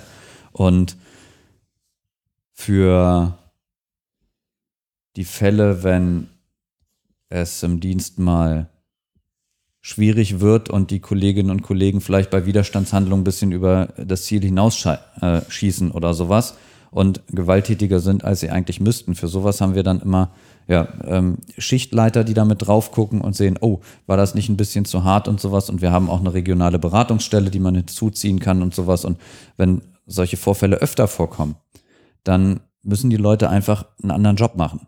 Und äh, das ist eben auch ein großer Vorteil der Polizei, dass wir dann auf solche ähm, Fälle reagieren können, dass wir die Leute eben einfach rausnehmen können. Mhm. Und dann machen die eben erstmal einen Ermittlungsdienst und dann werden ein paar Gespräche geführt dazu. Also ich glaube, das ist, das ist Menschen, die Teenager-Kinder haben, genauso klar wie, wie Jugendrichtern, Jugendsachbearbeitern bei der Polizei. Man darf keine kurze Lunte haben. Also wenn man mit Jugendlichen zusammenarbeitet, muss man einfach eine lange Leine haben, da- damit, damit man das erträgt. Das ist ja auch ihr, ihr Ziel, einen zu provozieren und einen außer Deckung zu locken. Äh, Und manchmal ist das ja auch der halbe Spaß, den die Jugendlichen daran haben. Selbst dann manchmal noch vor Gericht. Mal gucken, ob ich die Richterin doch zum Schreien kriege. Die sieht so nett aus und die tut so nett. Mal gucken, ob sie doch heute noch brüllt. Äh, ne, so, das ist ja auch manchmal der, ähm, der Spaß, den sie dran haben. Und wenn man es einmal verstanden hat, dass das die Spielregeln sind oder dass das mit diesem Jugendlichen so funktioniert, dann kann man darauf ja auch adäquat wechseln. Ich, ähm, ich will hier einen Podcast-Tipp jetzt doch nochmal unterbringen. Und zwar, ich bin ein großer Fan dieses Reisepodcasts zwischen Ham äh, Hamburg und Haiti. Das läuft mhm. äh, bei NDR Info und da werden immer so tolle Urlaubs. Ähm, Tipps und so gegeben. Und einer war in Japan. Ich glaube, dieser Podcast, der lief im letzten Monat. Ich werde ihn in den Show Notes verlinken. Der war in Japan und dann sagt er, dann kam er an so einer Polizeistation vorbei und da war gerade wohl keiner da oder sie war geschlossen. Er hat durchs Fenster geguckt und dann sagt er, da hing so ein Schriftzeichen, so ein ganz groß an der Wand. Und weil das ein japanophiler Mensch war, konnte er das entziffern. Und dieses Schriftzeichen bedeutet Barmherzigkeit. Und das, das hing bei der Polizei in Japan in irgendeiner Landfiliale, so auf dem Dorf da. Ähm, und da habe ich mich gefragt, Barmherzigkeit ist aber nicht so das Selbstverständnis, was die Polizei in Deutschland hat, oder? Ja, es geht in Richtung ähm, Freund- und Helferbild so ein bisschen. Mhm. Ähm, mhm. das muss man glaube ich, wirklich trennen, denn unser Job ist, dass wir Straftäter auch mal festnehmen. Das hat dann mit äh, Mitleid oder sowas in der Situation nichts zu tun. Das können wir uns an dieser Stelle, wenn es um eine Festnahme, um Straftaten geht oder sowas, nicht leisten. Da machen wir unseren Job. Andererseits gibt es auch ganz, ganz viele Situationen, wo wir als helfende Institution dazukommen. Nehmen wir einfach Fälle häuslicher Gewalt. Ich mache mal das andere Bild, sie schlägt ihn zusammen oder sowas. Ähm, oder ähm, ja, hilflose Personen oder ja, renitent ähm, liegt auf der Erde und Rettungswagen will nicht mitnehmen oder sowas. Wir kommen ganz oft auch als, als Helfer dazu. Und das fängt auch schon beim Verkehrsunfall an. Und natürlich helfen wir da. Und ganz viele meiner Kolleginnen und Kollegen kommen auch mit dem Anspruch, wir helfen den Menschen. Mhm. Das hat jetzt nichts mit Barmherzigkeit und Vergebung zu tun an der Stelle. Ähm, wir haben in unserem Job als Polizei, gerade die, die auf der Straße noch aktiv sind, und ähm, gerade der Streifendienst, also die haben ganz viele Nuancen. Wir helfen fast jedem, ja, ähm, sofern es geht. Aber wir verfolgen eben auch die Straftaten und wir sind dann eben manchmal auch nicht barmherzig. Das muss man sich klar machen. Aber das wissen die Leute nicht, die zuhören, wie viel, wie viel Polizeiarbeit eigentlich darin liegt, Konflikte aufzulösen, Situationen zu befrieden, ähm, Stress aus, aus Situationen rauszunehmen, ähm, erstmal erstmal zu sondieren, die Leute auseinander zu fummeln, gar nicht mal erstmal nur oft auch begleitend Straftaten aufzunehmen, aber eben halt auch da richtig konkret Hilfe zu leisten. Ich habe ähm, das hier ja schon ein paar Mal erzählt. Ich ähm, arbeite auch in einer Haftabteilung und wie oft ich am Tag mit Polizeibeamten telefoniere, die sagen so, wir haben jetzt einen gefunden, der hat sich jetzt total besoffen auf die Straße gelegt. Wir würden den gern mal für zwei Stunden mitnehmen, damit er sich bei uns ein bisschen ausschlafen kann, weil wir haben Angst, dass er überfahren wird, wenn wir ihn weiter auf der Straße liegen lassen. Das ist akute Hilfe. Ne? Und ähm, das hat mit Straftatverfolgung wenig zu tun. Ähm, und ähm, das erleben wir doch recht häufig, dass es eher mhm. darum geht und dass manchmal sich auch eine Straftat verwirklicht und das Legalitätsprinzip ist so will, dass ihr das dann auch aufnehmt, klar. Mhm. Ja. Ähm, einen Gedanken hatte ich gerade dazu noch. Warum rufen die Leute die Polizei an? Warum rufen sie 110? Natürlich kann das die Entenfamilie sein, die über die Straße möchte. Und auch dann haben wir wieder unsere Pressemitteilung. Ne? Polizist hebt äh, äh, Schnepfer aus äh, dem Gully, keine Ahnung. Solche Dinge gibt es auch. Natürlich machen wir das, ähm, aber in der Regel kommen wir, weil es Konfliktsituationen sind. Die Leute rufen uns an, weil sie ein Problem, also äh, nicht mal ein Problem miteinander haben, aber beim Verkehrsunfall gibt es zwei Beteiligte, die zusammengerasselt sind. Mhm. Und da fängt es schon an, ich komme in eine Situation, wo von mir erwartet wird, äh, okay, wir lenken das jetzt in eine Bahn, äh, mit der man gut auseinandergehen kann, äh, gehen kann. Und zwar ja, nehme ich eine vereinfachte Unfallaufnahme vor Ort. Jeder kriegt seinen Durchschlag, sie wenden sich an die Versicherung. Einer als Verursacher kriegt noch eine Ordnungswidrigkeit aufgebrummt sozusagen oder eben eine mündliche Verwarnung, dann eben ohne Strafe. Das sind Dinge, ähm, das ist so das untere Ende. Aber da rangieren dann auch noch Ruhestörungen unter Nachbarn und Streitigkeiten oder der hat schon wieder und so weiter. Das, das ist auch alles eine Riesensuppe, wo hier wir hinkommen, wo natürlich 24-7 nicht unbedingt die Stadt dafür da ist, diese äh, für Ruhe zu sorgen oder sowas, sondern ähm, die Polizei wird dann gerufen, weil wir dann im Rahmen der Gefahrenabwehr natürlich, wenn die Stadt nicht da ist, äh, subsidiär einspringen. Mhm. Das haben wir ganz häufig.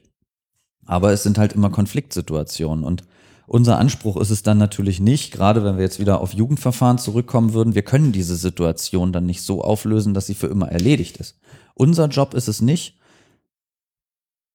da jeden Morgen vorzusprechen und dafür zu sorgen, dass der junge Mensch, äh, den wir als Intensivtäter betreuen oder so, sich kurz wäscht und zur Schule fährt. Ja, und dass da eine Familienhilfe kommt, die dann regelmäßig mal für Hausaufgaben oder Behördengänge oder sowas noch unterstützt und äh, in der Familie nach dem Rechten sieht und mit den Geschwisterkindern spielt. Das ist nicht unser Job. Ja, unser Job ist, wir kommen in die konkrete Konfliktsituation und wir müssen dafür sorgen, dass erst Ruhe ist und dann informieren wir zum Beispiel bei häuslicher Gewalt eben die entsprechenden Stellen, die damit befasst sind. So ähnlich sehe ich das in Jugendverfahren auch. Also wir informieren natürlich per Gesetz die Jugendgerichtshilfe vor der Beschuldigtenvernehmung oder unverzüglich danach. Ähm, Das tun wir auf jeden Fall auf unterschiedliche Art und Weise, entweder mit einem Duplikat der Vorladung, das ist ganz Auch klassisch. das wird nicht in ganz Deutschland ordentlich gemacht, aber in unserem Bundesland funktioniert das, ne? Ja, denke schon. Mhm. Genau. Das ist so angesagt, was im Gesetz steht, müssen wir ja auch irgendwie machen. Mhm. Sehe ich auch so.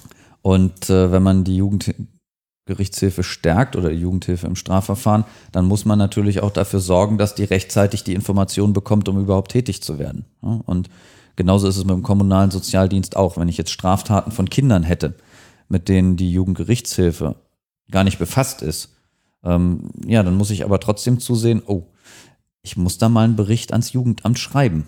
Ja, damit einfach deren Akte gefüttert wird, damit die dann irgendwann sagen können, okay, wir haben jetzt noch Hinweise von Nachbarn, wir haben noch Hinweise aus der Schule, wir gehen da mal hin und sprechen vor.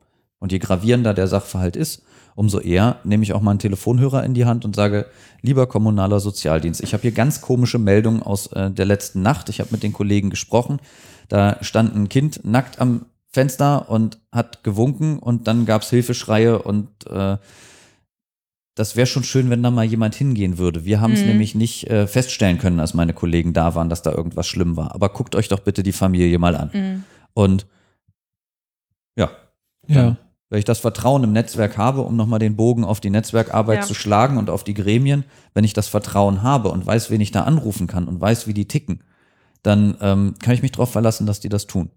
Und ganz manchmal, auch wenn das Jugendamt uns nichts zurücksagen würde, ich habe dann mal angerufen bei meinem Lieblingskommunalen Sozialdienst und gesagt, ähm, wie ist denn das? Ich habe gestern bei euch angerufen und sah so, ähm, wann macht denn ihr was? Ich hatte eine Frage aus dem Stra äh, Streifendienst, die haben gefragt, ob da jetzt was passiert oder sowas. Und dann sagen die, nee, wir waren doch gleich morgens da.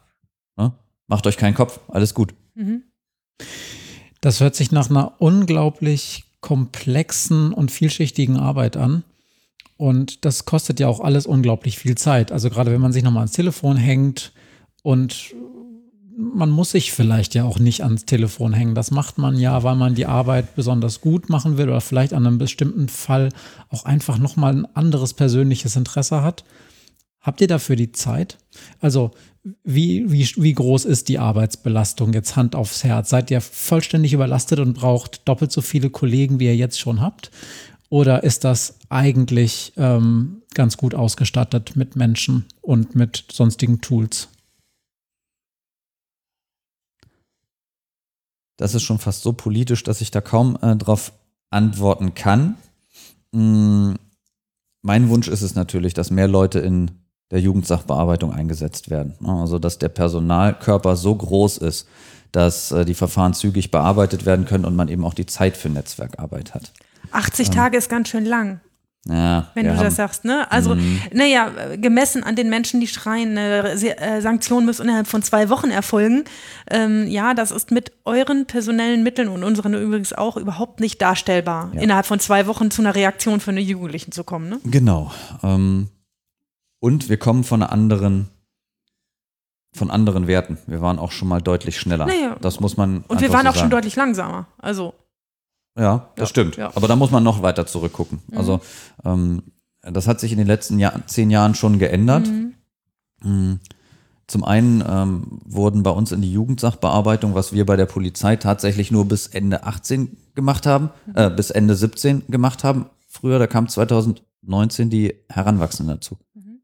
Und ähm, das hat total Sinn, das so zu machen, denn auch, wie du vorhin schon gesagt hast, auch ein Heranwachsender, wenn er den Schuss noch nicht gehört hat und bei Mama wohnt mhm. und noch zur Berufsschule geht und auch da keinen Abschluss kriegen wird, der ist eher gedanklich vom Reifeprozess im Bereich des Jugendlichen. Mhm. mhm. Und äh, gerade dann muss ich natürlich auch gucken, ähm, wenn er Jugendstrafrecht kriegt, dass er eben auch nicht nur schriftlich angehört wird, mhm. sondern dass er eine Vernehmung bekommt, mhm. wo er sich darstellen kann, wo jemand mal auf seinen Zahn fühlt und guckt, was hat er denn für Perspektiven und was will er denn im Leben. Das ähm, das steht ihm ja zu. Äh, nicht nur so als Recht, sondern es hat, glaube ich, auch einfach ganz schlicht Sinn, ähm, weil das so eine Übergangsphase ist. Ähm, könnte ja auch in die andere Richtung gehen. Ne? Könnte ja auch ein 20-Jähriger kommen, der sagt, ähm, naja, äh, meine zwei Kinder äh, sind gerade bei meiner Frau, aber äh, wir haben nur ein entsprechendes Zeitfenster, danach muss ich nämlich äh, zu meinem Job. Ne? Mhm. Und danach gehe ich in die Meisterlehre. Ne? Und das sind schon so Sachen, solche Leute können einem auch begegnen und die sind dann natürlich eher ähm, im Bereich des Erwachsenenstrafrechts. Mhm. Aber ähm, die bearbeiten wir auch mit und ähm, dann kam Corona direkt. Und dadurch wurde in manchen Dienststellen bei uns noch nicht so richtig der Personalkörper angepasst. Ähm, das macht man schon, ne? nach und nach, aber greift mal im nackten Mann in die Tasche. Wir haben ganz viele Aufgaben. Der Streifendienst muss regelmäßig Personal haben. Wir brauchen ganz viel Personal für Handyauswertung. Wir brauchen ganz viel Personal für die Verfahren mit EncroChat und sowas, die mm. großen BTM-Umfangsverfahren, äh, die da gekommen sind. Und ähm, das zieht halt einfach Ressourcen. Ja? Ähm, und äh, dann ist die Frage, muss jeder Dienststellenleiter gucken, wo er sein Personal einsetzt. Und äh, dann, je mehr wir uns oder je, ja, je weniger Personal wir haben, umso mehr muss man da Prioritäten setzen. Und das ist eine Möglichkeit, warum unsere Bearbeitungszeiten da gestiegen sind. Obwohl ich auch sagen muss, also lieber steigt ja die Bearbeitungszeit und dann ist die Akte gut, hm. als dass man eine Sache nach zwei Wochen auf dem Tisch hat und damit nichts anfangen kann, weil die Akte, weil alles schlecht ausermittelt ist. Und ich muss ehrlich sagen, das gilt jetzt nur für unser Bundesland und dafür, was ich überschauen kann. Aber ich habe das hoch selten, dass ich eine Akte kriege, wo ich so innerlich die Augenbrauen hochziehe und denke, ja Kinder, da hätte, hätte aber auch noch mal ein paar Mal mehr mal nachfragen können mhm. und da wären ein paar Infos noch interessant gewesen. Nee, ich kriege eigentlich fast durchgehend gut ausermittelte, so gut zusammengeschriebene Sachen, dass man sagen kann, ähm, okay, da hat sich einer den ganzen Tag Gedanken gemacht, wie er das so darstellt, damit der Nächste, der es bearbeiten muss, auch versteht, was, was Phase ist und auch was Sinnvolles tun kann. Also das dass ich so eine Akte lese und am, also im Jugendbereich, ne? Im Erwachsenen ist das manchmal anders, aber dass ich eine Akte lese und denke, okay, hier hast du dir aber auch einen schlanken Fuß gemacht, das habe ich wirklich nicht häufig. Kommen wir nochmal zurück zu den Jugendlichen selbst. Wir haben in den letzten Jahren ein Phänomen, was häufig auch in den Medien beklagt wird. Und da geht es erstmal gar nicht um die Jugendlichen, sondern allgemein. Die Polizei sagt, ähm, wir werden nicht mehr so respektiert. Es gibt mehr Angriffe gegen uns oder Widerstandshandlungen. Und ähm, wenn man sich dann die Daten in der sogenannten PKS anguckt, der polizeilichen Kriminalstatistik, dann kann man das durchaus auch nachweisen. Auch die Polizei selber. Ähm, auch die Polizei selber ähm, weist das in ihren jährlichen Berichten aus. Ähm, seit 2012 kann man ein, in Anführungsstrichen eine schöne Kurve nach oben sehen, dass ähm, es mehr Widerstandshandlungen ähm, gibt. Und das betrifft dann, dass die Leute einfach sich nur nicht mitnehmen lassen, aber auch manchmal um sich schlagen, also gewalttätig werden und so weiter und beleidigen.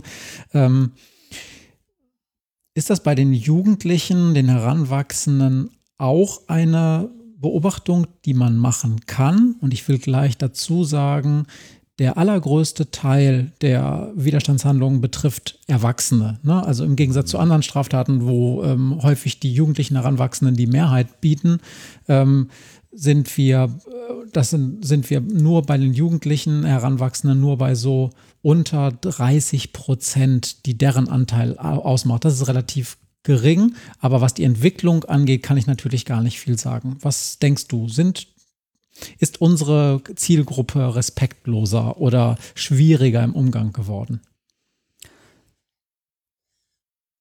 Ich habe ganz viele unterschiedliche Bereiche bei der Polizei erlebt. Ich habe in Einsatzstiefeln gesteckt in der Bereitschaftspolizei. Ich habe in einer Festnahmeeinheit unterstützt, wo wir auch im Stadion mit Fußballhooligans und sowas zu tun hatten. Ich habe Streifendienst gemacht. Ich habe zivile Streife draußen gemacht und ich habe Jugendsachbearbeitung und auch Prävention gemacht. Und ich könnte aus allen Feldern unterschiedlich berichten. Mhm. Stelle ich mir den Kollegen im Streifendienst vor, der in einem Revier arbeitet, wo wirklich die Luft brennt mit Partyviertel und so weiter. Der wird genau diese Einstellung haben, weil das sein Lebensalltag ausmacht. Dass die jungen Menschen alkoholisiert, respektlos, nachts angreifend, randalierend äh, durchs Viertel ziehen. Das ist seine Lebensrealität. Und dann ähm, muss man natürlich gucken, ähm, ob das wirklich so ähm, der Gesamtrealität entspricht. Wir sehen halt immer nur das, ähm, was ja für unser Leben da so sichtbar ist. Und darüber hinaus geguckt habe ich in den Bereichen äh, Prävention. Und ich bin den jungen Menschen in anderen Situationskontexten begegnet und deswegen waren sie nicht respektlos. Das ähm, eher das Gegenteil. Ähm, sie waren überrascht, dass ein Polizist zu ihnen kommt und das Gespräch anbietet. Und das alleine macht schon ganzen eine ganze Menge an Respekt. Und ähm, ich habe auch Jungs dann später, wenn ich irgendwo in der Stadt war oder sowas, äh, getroffen, die dann gesagt haben, ach, die waren irgendwann vor etlichen Jahren mal bei uns in der Klasse oder sowas. Ähm, die Leute erinnern sich daran, wenn jemand ähm, als Mensch ihnen gegenübertritt und sagt, also ich würde mich in der Situation so und so fühlen oder wisst ihr was, das ist mein Erlebnis aus dem Berufsalltag mhm. und da lacht dann keiner oder sowas und das findet dann auch keiner witzig oder so, sondern ähm, ja, man kann sich ganz normal mit den Jungs und Mädels unterhalten. Und das ist gerade in Schulen ein ganz, ganz wichtiger Faktor. Und deswegen habe ich auch die andere Seite. Deswegen würde ich nie sagen, das ist pauschal immer so und das wird immer schlimmer. Auf diese mehr würde ich tatsächlich nicht gerne einstimmen, denn ähm, insgesamt geben unsere Zahlen das nicht her. Wir haben die niedrigste Jugenddelinquenz, die wir je hatten. Ich glaube, Christian Pfeiffer hat vor etlichen Jahren mal gesagt in einem Interview, bei Phoenix, wir haben die angepassteste Jugend, die wir je hatten. Mhm. Ja. Aber er hat letztens in einem anderen Kontext gerade zu Maria und mir gesagt, dass die, ähm, dass der zunehmende Widerstand gegen Polizisten und Gewalt gegen Polizeibeamte oder Leute im ähm, in öffentlichen Aufgaben schon ein Problem ist, das man ernst mhm. nehmen sollte. Das hat er durchaus auch reflektiert. Das ja. hat dann erstmal nichts mit Jugenddelinquenz zu tun, sondern ist ja ein allgemein gesellschaftliches Phänomen. Aber die Jugendlichen stechen da, also wenn ich das richtig jetzt interpretiere, auf keinen Fall negativ heraus oder so. Oder habe ich das richtig verstanden? Also, wir haben im Landeskriminalamt einen äh, Jahresbericht junge Menschen. Mhm. Ähm, da haben wir uns auch in einem Kapitel mit den Widerstandshandlungen beschäftigt. Und äh, wenn man äh, die Entwicklung der letzten Jahre anguckt, dann sind diese tätlichen Angriffe und Widerstandshandlungen, die sich hinter diesem PKS-Schlüssel verbergen, schon mit einer steigenden Tendenz. Aber das machen nicht die ganzen Jugendlichen aus oder sowas, das ist nicht die Hauptgruppe, ähm, sondern das ist bei Erwachsenen ganz genauso. Ne? Also wir haben uns junge Menschen angeguckt, ähm, junge Tatverdächtige bis 21 und bei zum Beispiel Heranwachsenden, bei dieser Altersgruppe, ähm, bei dieser Altersgruppe zwischen 20 und unter, äh, zwischen 19 und unter 21 Jahren, ähm, da haben wir einen Anstieg von äh, bisschen mehr als 4% im Vergleich zum Vorjahr. Und ähm, ja, bei Jugendlichen, äh, da steigt die Kurve dann auch. Ähm, die ist, steigt ein bisschen deutlicher, also mit mehr als 9% äh, Anstieg.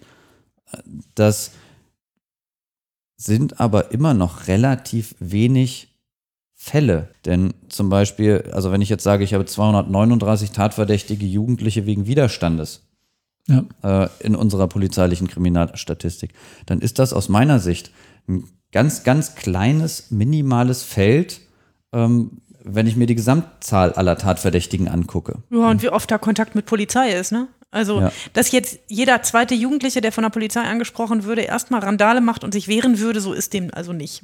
Das lese ich aus meinen Statistiken ja, ja. tatsächlich nicht. Ich, ich habe, mm, das ist gar nicht so lange her, ähm, ich bin ja eine große Freundin von Entschuldigungen ähm, zum Leidwesen ganz oft der Polizeibeamten in meinem Gerichtssaal ich ähm, bin ein, habe den, den, den, festen Vorsatz, jungen Menschen beizubringen, dass mit Entschuldigungen Sachen besser werden, weil sie das von ihren Eltern nicht lernen.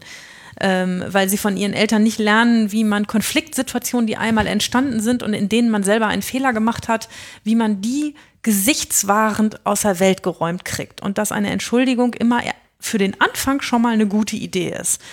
Und ich habe ähm, das ist, oder, oder habe oft im Gerichtssaal die Situation, dass ich die Jugendlichen ähm, dahin schubse, nicht zwingend, aber sage, Mensch, ich glaube, es wäre eine nicht so schlechte Idee, du würdest vielleicht mal überlegen, ob eine Entschuldigung angebracht ist und ich gebe dir gleich die Gelegenheit, das auch loszuwerden und dann mal gucken, was passiert. Da kommen manchmal sehr halbherzige, äh, genuschelte Sachen drüber, die aber nicht immer halbherzig sind, weil derjenige es nicht so meinen würde, sondern weil er es noch nicht gelernt hat, wie man sich formvollendet entschuldigt.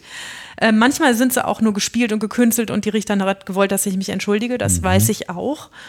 Ähm, aber sie sind auch manchmal sehr offen und sehr ehrlich und wenn sie dann lernen, davon werden Sachen besser, ist es nicht es hat für mich einen großen erzieherischen Erfolg. Und ich habe neulich mal die Situation gehabt, dass es genau so war.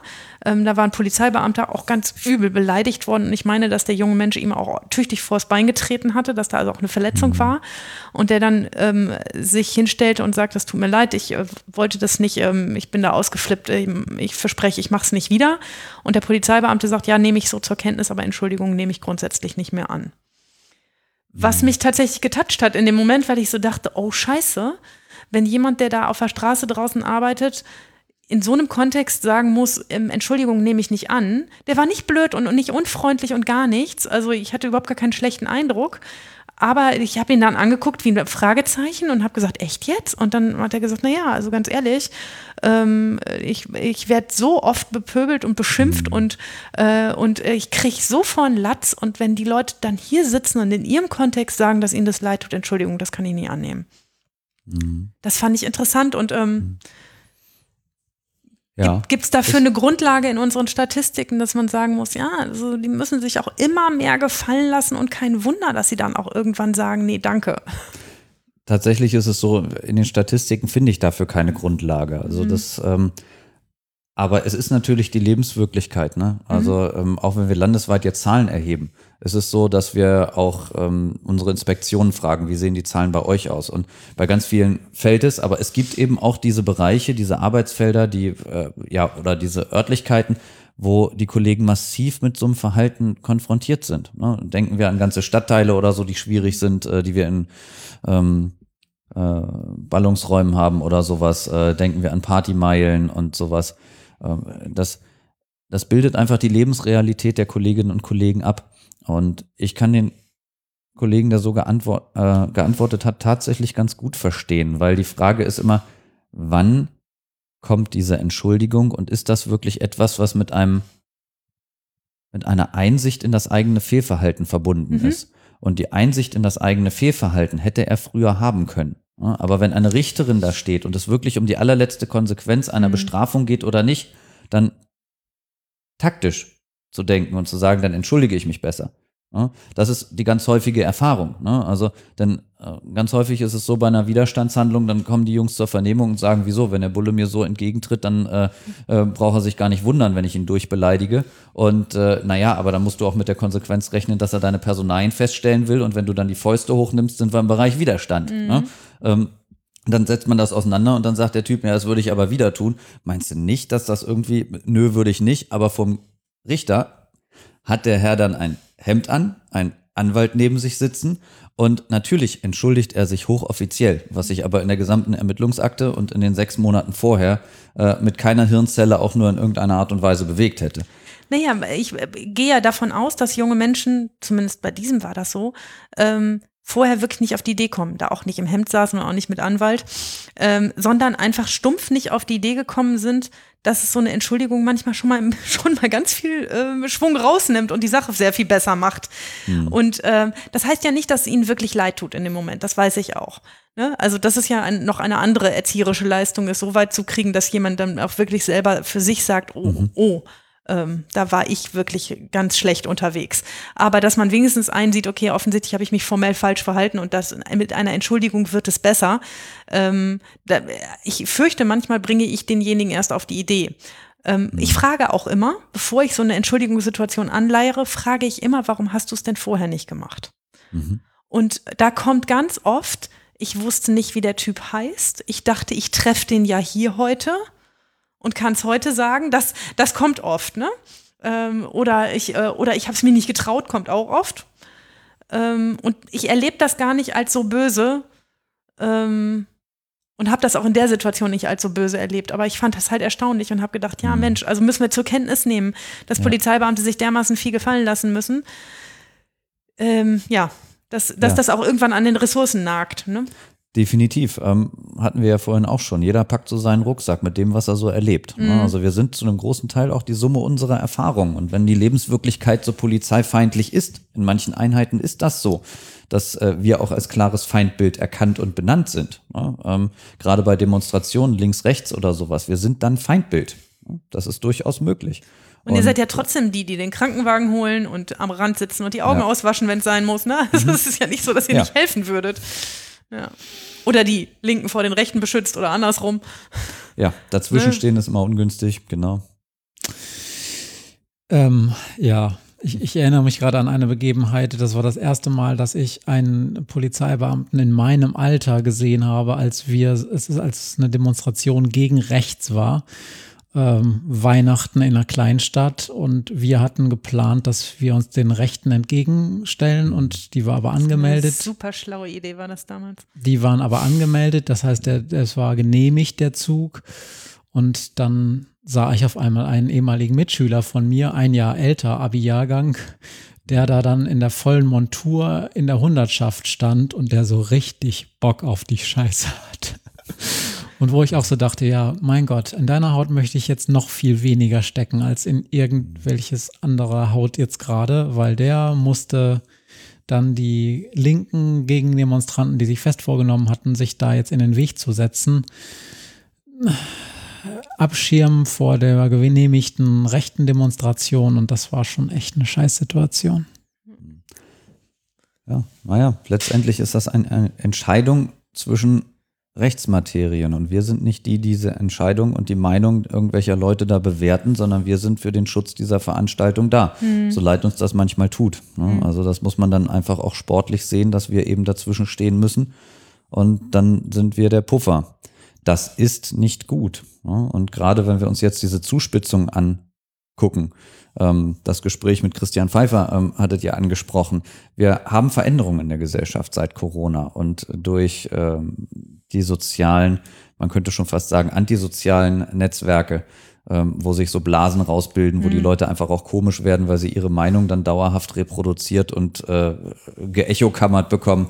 Das macht, glaube ich, was mit den Leuten. Ja, also, ähm, und wenn die Feindbilder im Kopf so klar sind, dann gibt Mhm. das eben auch auf der Straße eine Reibungshitze. Auch mit Polizei natürlich. Apropos Feindbilder, wie sieht denn das aus? Wie macht denn die Justiz ihren Job, wenn ihr euren Job gemacht habt? Gut oder mittel?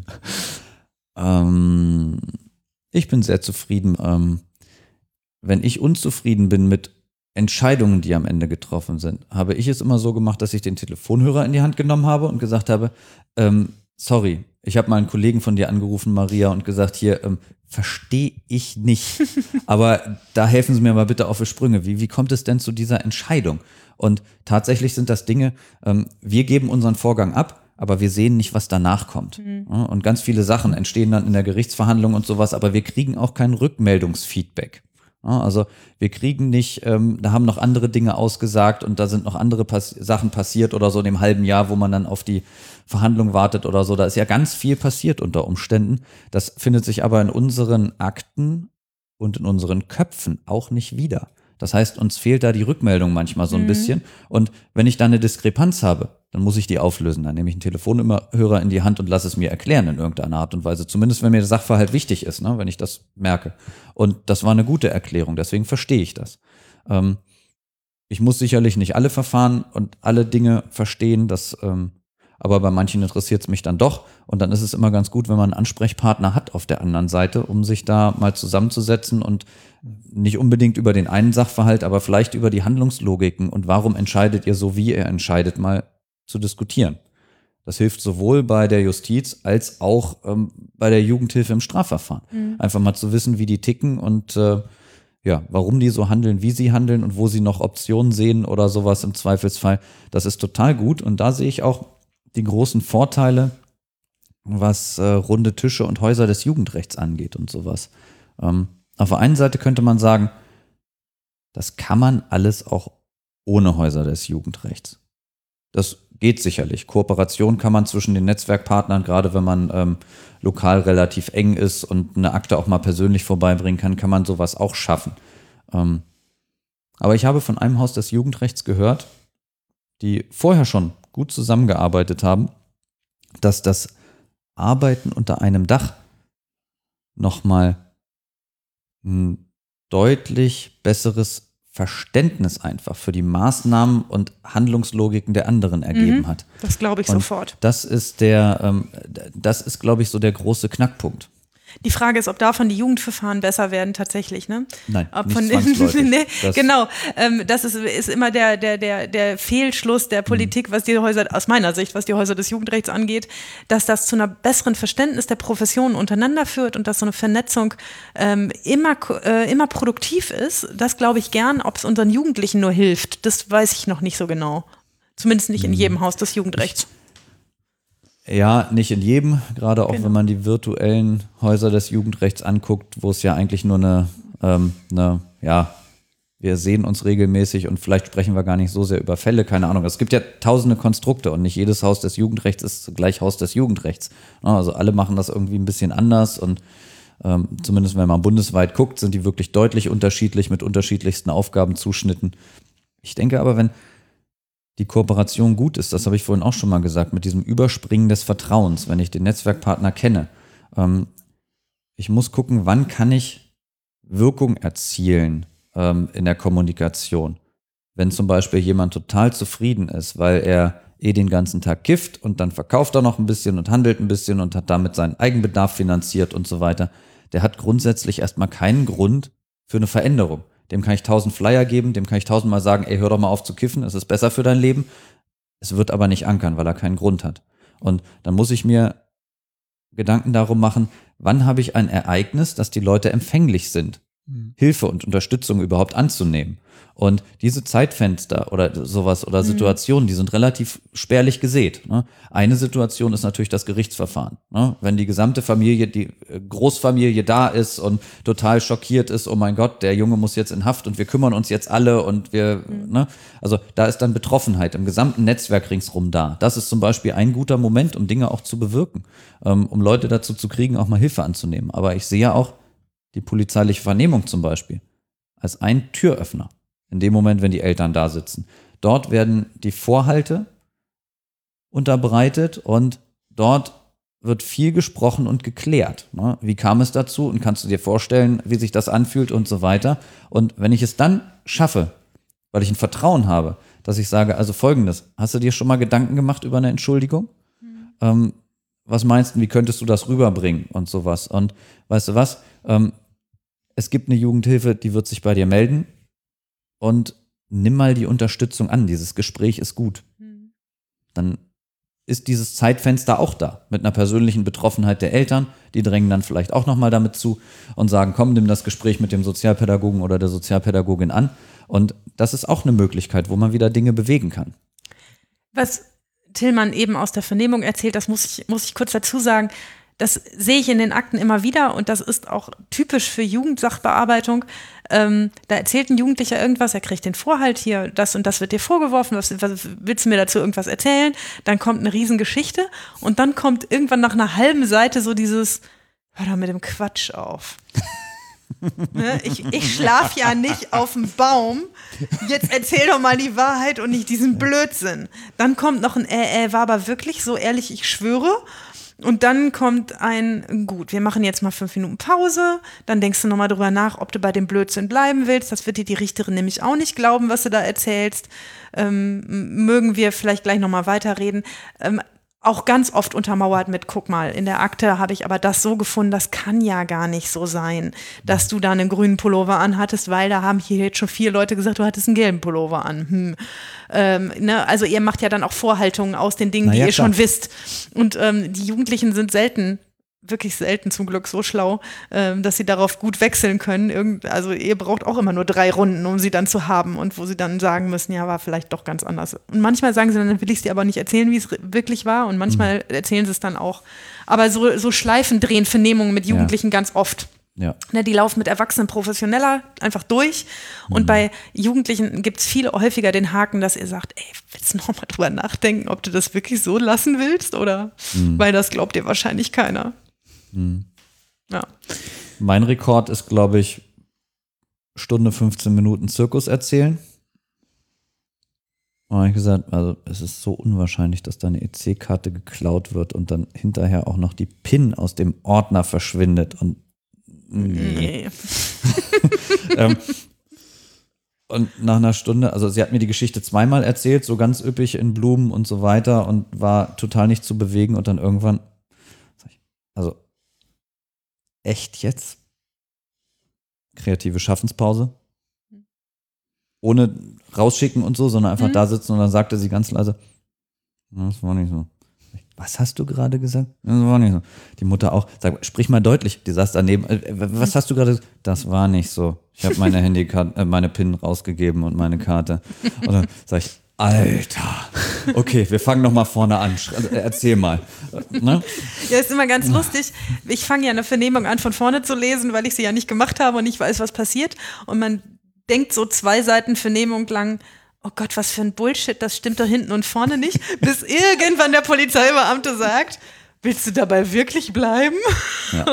Und das ist ja auch total wichtig, dass ihr das macht. Auch das ist Teil des erzieherischen Einwirkens. Ne? Ähm, ja. Wenn ihr die Gelegenheit kriegt, ihr habt sie ja nicht immer.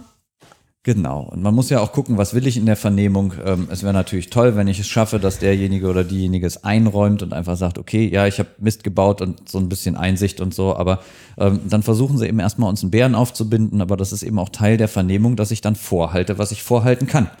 Da bereite ich mich natürlich vor und gucke, an welcher Stelle bringe ich was und ähm, suche mir dann auch die entsprechenden Fragen aus, die ich noch stellen möchte. Aber der erste Teil sollte natürlich immer sein, dass Sie erzählen, wie Sie die Sache sehen, egal ob Sie uns da anflunkern oder nicht. Naja, man, man muss auch dazu sagen, sie haben natürlich das gute Recht, nichts zu sagen. Richtig. Ähm, ne? das, hat, das hat jeder Beschuldigte und das darf ihm auch nicht zum Nachteil gereichen. Aber wenn sie dann was erzählen, dann sollte es zumindest so eine Geschichte sein, dass der Rest sie auch glauben könnte. So, und sie sind halt ganz oft so, dass man sagt, äh, damit kommst du nicht durch. Echt nicht.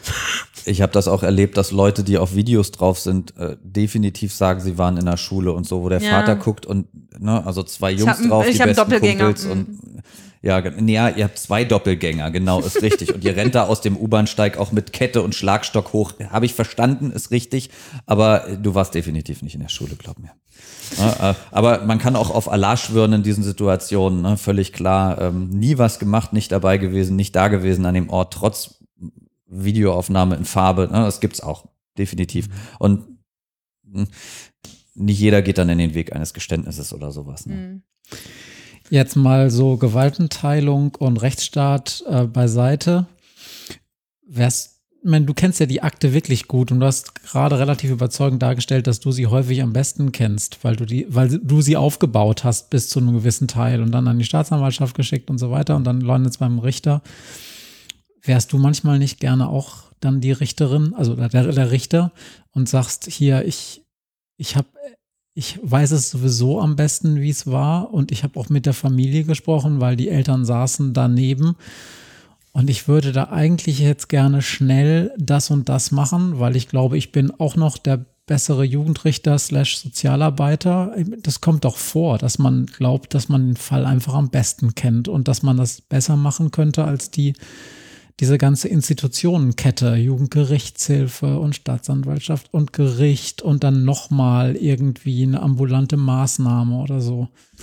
Ist das nicht so, dass man manchmal denkt, Mensch, ich, Ich kann Situationen, wo ich geben, wo ich mir denke, okay, ein bisschen kräftiger wäre schön gewesen. Aber ich erfahre ja auch ganz viel nicht und deswegen kann ich das gut verstoffwechseln, äh, wenn danach irgendwie die Jugendgerichtshilfe sagt oder erklärt, wir waren in der Familie, es gibt da verschiedene Möglichkeiten, die wir tun können und so. Das sind ja alles Sachen, die weiß ich gar nicht. Und die erfahre ich auch im Verfahren nicht, ähm, wenn es auf normalem Weg läuft. Und ähm, das muss man, glaube ich, im Jugendstrafverfahren verstehen. Und deswegen habe ich diese Ambition oder äh, dieses Gefühl also ausgesprochen selten. Also wenn nicht sogar gar nicht, weil wir auch nicht die direkte Rückmeldung aus dem Gerichtssaal bekommen. Wie viel hat er denn jetzt gekriegt? In manchen Fällen habe ich die Chance, vielleicht auf Vitamin B nachzufragen. Ja. Ich keine Info? es ist ein Jugendverfahren. Wir werden sogar rausgeschickt in dem Moment. Das Verfahren ist nicht öffentlich. Ja, das Wir stimmt, das stimmt. da Aber, aber ihr kriegt doch einen Zettel, was aus dem Verfahren geworden ist. Das kriegt in Jugendsachen nicht. Wir kriegen das auch über Webstar. Wir können das auch abfragen, aber da steht dann 47er, 45.1, ah, okay, 45.3, Verhängung Jugendstrafe. Ne? Okay, also das Also, Strafmaß steht nicht drin und Richtig. nicht die Wir Weisung. wissen nicht Mm, genau aha. und also ein genaues Endergebnis ne, Mhm. kriegen wir höchstens, wenn wir persönlich nachfassen und das lässt der Arbeitsalltag nicht in jedem Fall zu. Ne? Und deswegen sage ich, das wird schon passen. Ne? Das ist auf jeden Fall schon so, dass ich da unserem System einfach vertraue. Denn ähm, mein Job ist es, B- und Entlasten zu ermitteln, aber ich bin eben auch Jäger. Ne? Also das ist schon gut, dass das so aufgeteilt ist. Ne? Ähm, dass dann zwischendrin noch eine Instanz guckt, ähm, ob das denn überhaupt anklagefähig ist, was ich da erjagt habe und sowas, ne? Oder ob ich da vielleicht noch irgendwelche Verfahrensfehler habe. Ähm, und dann hinterher jemand anders entscheidet als Richter, der unabhängig drauf guckt und das große Ganze nochmal sieht und so. Und da passieren so viele Dinge. Das ist zum Beispiel jetzt eine Konsequenz aus diesen Veränderungen mit der notwendigen Verteidigung. Wenn wir Verfahren sehr früh abgeben müssen, ohne dass wir mit den Beschuldigten gesprochen haben, ähm, dann entgeht der Polizei ein ganz, ganz großer Block an Informationen, die wir sonst über Familie, über Gruppenstrukturen, über andere Taten und sowas auch noch gehabt hätten. Unsere Akte geht sehr früh an die Staatsanwaltschaft mit, dem Bitte, mit der Bitte um Bestellung äh, eines Verteidigers und sowas. Und dann haben wir tatsächlich nur die eine Seite. Also die von Zeugen und Opfern. Und das ist dann auch parteiisch, was wir da lesen. ne? Also ich weiß gar nicht, ob das immer so gut ist, weil wir wissen ja, gerade in Jugendverfahren kann sich das Verfahren auch nochmal ganz anders darstellen, als so ein Streifendienst das aufgenommen hat unter Umständen, weil es immer noch irgendwelche Ränkespielchen gibt und jeder nochmal irgendwas anderes zu berichten weiß oder so. Da kann, so ein Verfahren Ja. kann sich auch mal drehen. Passiert im Gerichtssaal ja auch, aber das erfahren wir dann nicht mehr. Die Akte geht weg zur Staatsanwaltschaft, es wird ein Verteidiger bestellt, die Akte sehe ich nie wieder. Ich hatte mal so ein Aha-Erlebnis, weil du sagst, du bist Jäger. Ähm, ich hatte mal so ein Aha-Erlebnis als junge Staatsanwältin mit, äh, mit zwei Polizeibeamten, die jemanden sehr tapfer über eine halbe Stunde über Feld, Wald und Wiesen verfolgt haben. Der ist denen irgendwie weggelaufen und es waren zwei nicht ganz schlanke Polizeibeamte, die offensichtlich sich komplett verausgabt haben, um diesem Jugendlichen hinterher zu hechten und die total sauer waren am Ende, ähm, was als Urteil dabei rumgekommen ist und mich als Staatsanwältin anriefen und sagten, wie kann denn das sein? Und als Argument dafür, dass ihnen das zu wenig war, sagten die immer wieder, wissen Sie, dass ich hinterher fast gebrochen habe, weil ich so außer Puste war, weil ich dem hinterhergerannt bin. Es war ein echter Jäger, ne, der in dem Moment auch das Adrenalin, äh, der, das ich will den aber noch einfangen hatte, haben sie ja auch geschafft. Mm, Aber ähm, ähm, wo ich dann auch damals gesagt habe, naja, das hat einen Grund, dass Gewaltenteilung so ist, wie sie ist. Ähm, sie sind so böse auf den, weil sie dem so lange hinterhergerannt sind, ähm, dass es vielleicht gut ist, wenn sich das jemand mit zeitlichem Abstand anguckt und dann auch sehen konnte, dass sie da heftig hinterherlaufen mussten. Eine Sache, entschuldigen, dass ich jetzt nochmal unterbreche, die wir noch gar nicht angesprochen haben, ist, weil du das eben sagtest, manchmal habe ich dann nur die, die Zeugen- und die Opfersicht, mal auf die Opfer nochmal zu sprechen gekommen, weil diese Opfer, das ist ja nochmal so eine ganz andere Geschichte. Man hat manchmal da ja mit Fällen zu tun, das will man dann ja abends zu Hause auch gar nicht erzählen, weil es so furchtbar ist. Und ihr müsst es aber alles aufnehmen. Ähm, das ist heftig, kann ich mir vorstellen. Und da frage ich mich, ähm, seid ihr eigentlich dafür geschult und seid ihr auch dafür vorbereitet, ähm, das dann irgendwie in einem fachlichen Gespräch dann auch zu verarbeiten, ähm, wenn man manche Opfergeschichten so aufnimmt? Denn ihr müsst ja je nach Einsatzfeld manchmal mit vielen, vielen Erfahrungen dieser Art irgendwie zurande kommen. Man lernt gewisse Dinge schon im Studium. Das auf jeden Fall.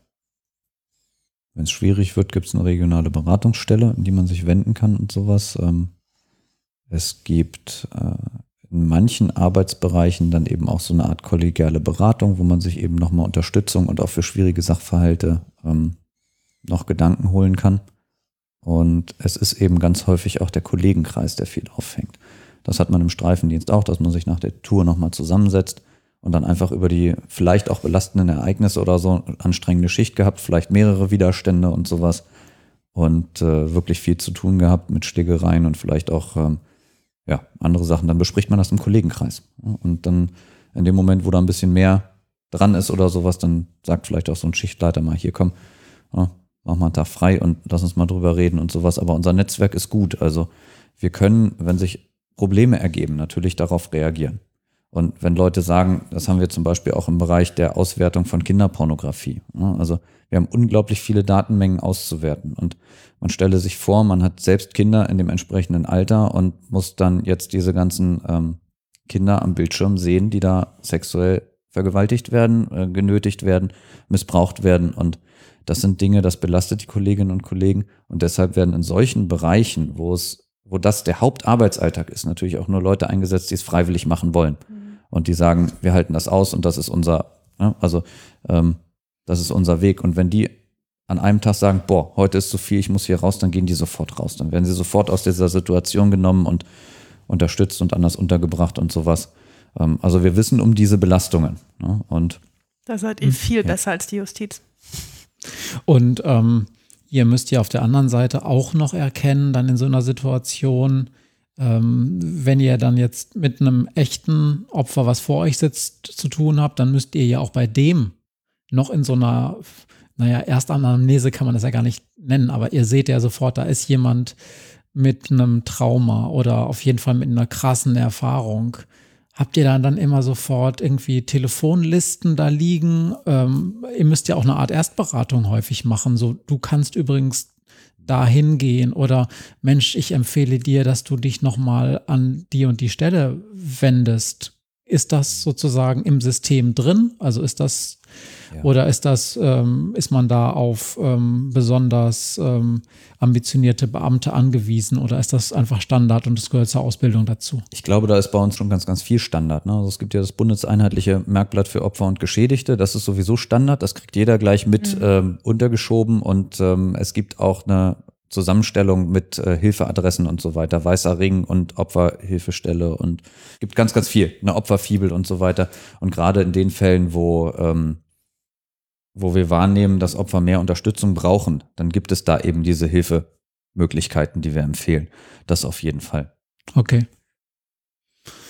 Ja, ist interessant, weil, weil ich manchmal so aus der Justiz so Dinge höre, wo ich so mir vorstelle, Mensch, da wäre ja schön, wenn es auch da solche, ab, solche geregelten Abläufe gäbe und auch eine naja. Sensibilität dafür, dass, dass Menschen ja auch unter diesem ganzen Geschehen leiden. Seien es jetzt nun wirklich die Tatbeteiligten oder seien es die, die mit dieser Tat dann professionell zu tun haben. Man muss halt sagen, dass der Innensektor es gibt ja wahnsinnig viele Polizeibeamte in jedem Bundesland. Und das sind ungleich viel mehr, als es bei der Justiz gibt, ähm, auch was den Haushalt angeht, ne, was die, was die Finanzierung angeht. Ähm, viel, viel, viel mehr Manpower und auch äh, Finanzmittel in, ähm, in der Polizei stecken und im Innensektor. Ähm, und natürlich deshalb, weil es auch viel mehr Menschen betrifft, es doch auch eine höhere Sensibilität gibt dafür. Bei uns in der Justiz kommt die gerade so an die Oberfläche dass man sagt, mhm. Mensch, wer jeden Tag damit zu tun hat, haben wir ja auch, ähm, der müsste vielleicht mal ein Redeangebot haben irgendwo, mhm. ne, oder mal ein, ein, Angebot, nicht gleich sich krank zu melden, wenn, äh, wenn er irgendwie sagt, ich, äh, ich kann das gerade mal nicht mehr ertragen, ähm, sondern, sondern Wechselmöglichkeit oder ähnliches hat. Ne? Haben wir nicht so viel wie ihr. Das ist auch ähm, tatsächlich das, warum ich mit zur Polizei gegangen bin und was ich auch jedem sagen kann, wenn er Bock hat auf Polizei. Wir haben ein wir, haben, wir sind ein ziemlich großer Arbeitgeber mit unterschiedlichsten Möglichkeiten. Das bedeutet, ich kann Streifendienst machen, aber ich kann natürlich auch sagen, okay, Streifendienst, ich schreibe immer nur die Akte. Es wäre cool zu wissen, was dann hinterher passiert und was die Leute in der Vernehmung sagen oder so. Dann gehe ich in den Ermittlungsdienst, dann verändere ich mich da wieder. Oder ich gehe in ein anderes Ermittlungsfeld oder sowas. Oder ich, ja, ähm, bin in der Bereitschaftspolizei, weil mir dieses Flair total gefällt und ich äh, Bock habe, jedes Wochenende oder mindestens drei Wochenenden im Monat auf irgendwelche Demos zu fahren oder Fußballspiele oder sowas, weil mir das auch Spaß macht, viel Sport, viele äh, junge, engagierte Menschen und sowas. Und wir haben so viele Arbeitsbereiche und Felder. Ähm, Mein Lieblingsbeispiel ist ein Kollege, der mit mir studiert hat, der kam aus dem mittleren Dienst und hat den Aufstieg gemacht. Ja, der ist dann irgendwann zu den Reitern gegangen, weil er gesagt hat, ey, ich komme eigentlich aus einem äh, Revier, aus dem Streifendienst, ich will mal was anderes machen. Ich habe keine, keinen Bezug zu Pferden, ich will aber. Ne? Ich mhm. will einfach mal was völlig anderes machen. Und äh, der ist jetzt auch nicht mehr bei den Reitern, aber das war cool. Und das hat mir so ähm, gezeigt, wie viel Potenzial da eben auch Polizei hat und alle können sich in unterschiedliche Richtungen entwickeln und andere Dinge tun und mhm. ja. Das ist, ähm, aber das ist natürlich, das wollte ich nur sagen, weil der Arbeitgeber so viel größer ist mhm. und so viel mehr ähm, an, an, äh, an, an Leuten zu verwalten hat, ist, sind da natürlich die Strukturen auch besser, als mhm. sie in anderen Bereichen sind. Sag mal, die Jugendlichen, ne? Magst du die eigentlich? Ja, ich glaube, ich komme gut mit denen klar. Ähm, manche mag ich nicht so sehr. Ne? Mhm. Also, aber das habe ich mit normalen Erwachsenen auch. Ne? Also, ähm, man muss immer gucken, was ist so ein Erfolg in so einem Gespräch. Ne? Also mein Erfolg ist es, wenn in der Schulklasse die Augen leuchten und die Jungs so ein Kopfnicken bekommen, so ein kleines und verstehen, mhm. wie Polizei tickt und ah und, und so, so Gedanken bekommen und sagen, oh, ja, habe ich noch nicht dran gedacht oder so. Das ist Erfolg, das ist cool. Da kann ich, habe ich eine ganz andere Basis. Genauso ist es in der Vernehmung, wenn ich jemanden habe, der dann sagt, okay, ich habe Ihnen jetzt eine Stunde was vorgeschwindelt, ne, aber ja, hä, doof, Sie haben recht, ne, und äh, ist okay. Und am allerbesten noch, wenn hinterher man merkt, dass die bereit sind, was zu ändern und sowas. Ne? Und ich bin den Jungs da nicht böse. Ich weiß, dass es Teil ihres Entwicklungsprozesses mhm. ist. Das gehört dazu dass junge Menschen sich dann eben austesten, ihre Grenzen austesten, dass sie äh, die ein oder andere Straftat begehen, klar, aber das ist kein Grund, sie nicht zu mögen. Also für schlechtes Benehmen dann jemandem gleich irgendwie ähm, ja, das Grundvertrauen zu entziehen, wie auch immer, das tun wir ja sonst äh, auch nicht. Ähm, Matthias hat mich vor ein paar Wochen mal gefragt, warum ich eigentlich die Jugendlichen so mag. Und ich habe gesagt, die sind besser als Erwachsene, weil Erwachsene so abgebrüht sind und weil Erwachsene einem immer erzählen, was man hören will. Und Jugendliche wissen noch nicht so gut, was man hören will und erzählen einem deshalb auch, ja, manchmal ihre eigene Geschichte und die finde ich so viel un, so ungleich spannender als das, was man an vorgefertigten Dingen von Erwachsenen manchmal kriegt. Du hast gesagt, un, ungefiltert war, glaube ich, dein Wort, ne? Ja, kann sein. Ja, ungefiltert und ungebremst, egal ob man es hören will oder nicht. Ja, ich weiß, ich habe auch Kinder. genau. Ja. Ähm, ich glaube, unsere Jugend ist gar nicht so falsch und das wird, glaube ich, auch nicht alles immer schlimmer mhm. und immer böser und so. Das ist das Unsere Statistiken geben es nicht her. Die Rohheitsdelikte bei jungen Menschen unter 21 fallen. Nicht nur wegen Corona und wenig Gelegenheit und so. Ähm, das ist alles wirklich runtergegangen mit den Gewalttaten und das noch deutlicher als bei den äh, Beschuldigten über 21 Jahren. Ne? Also das muss man sich mal so vor Augen halten, dass mhm. äh, die noch weniger in Erscheinung treten durch diese Gewaltdelikte. Und bei Diebstahl ist es auch so, also ein bisschen weniger als bei den Erwachsenen. Die sind gar nicht so schlecht und so böse. Vor allem, wenn man noch so ein bisschen weiter in die Vergangenheit guckt. In den 90ern hatten wir ganz andere Fallzahlen. Wir hatten ganz andere Konstellationen mit Jugendgangs und sowas. Wir hatten 2010 noch eine Hochphase, was die Gewaltdelikte junger Menschen anging. Daraus resultierte zum Beispiel in NRW dann so das Projekt Kurve kriegen. Da hat man hier dann so über Intensivtäter-Konzepte äh, oder sowas äh, gebaut, so 2008, 2009. Da musste man sich um eine ganz andere Klientel kümmern.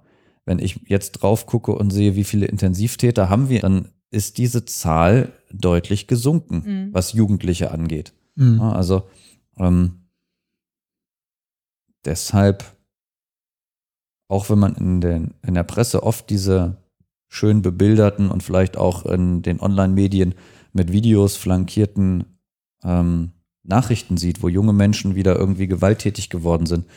Ich denke, in den Statistiken gibt es das nicht her.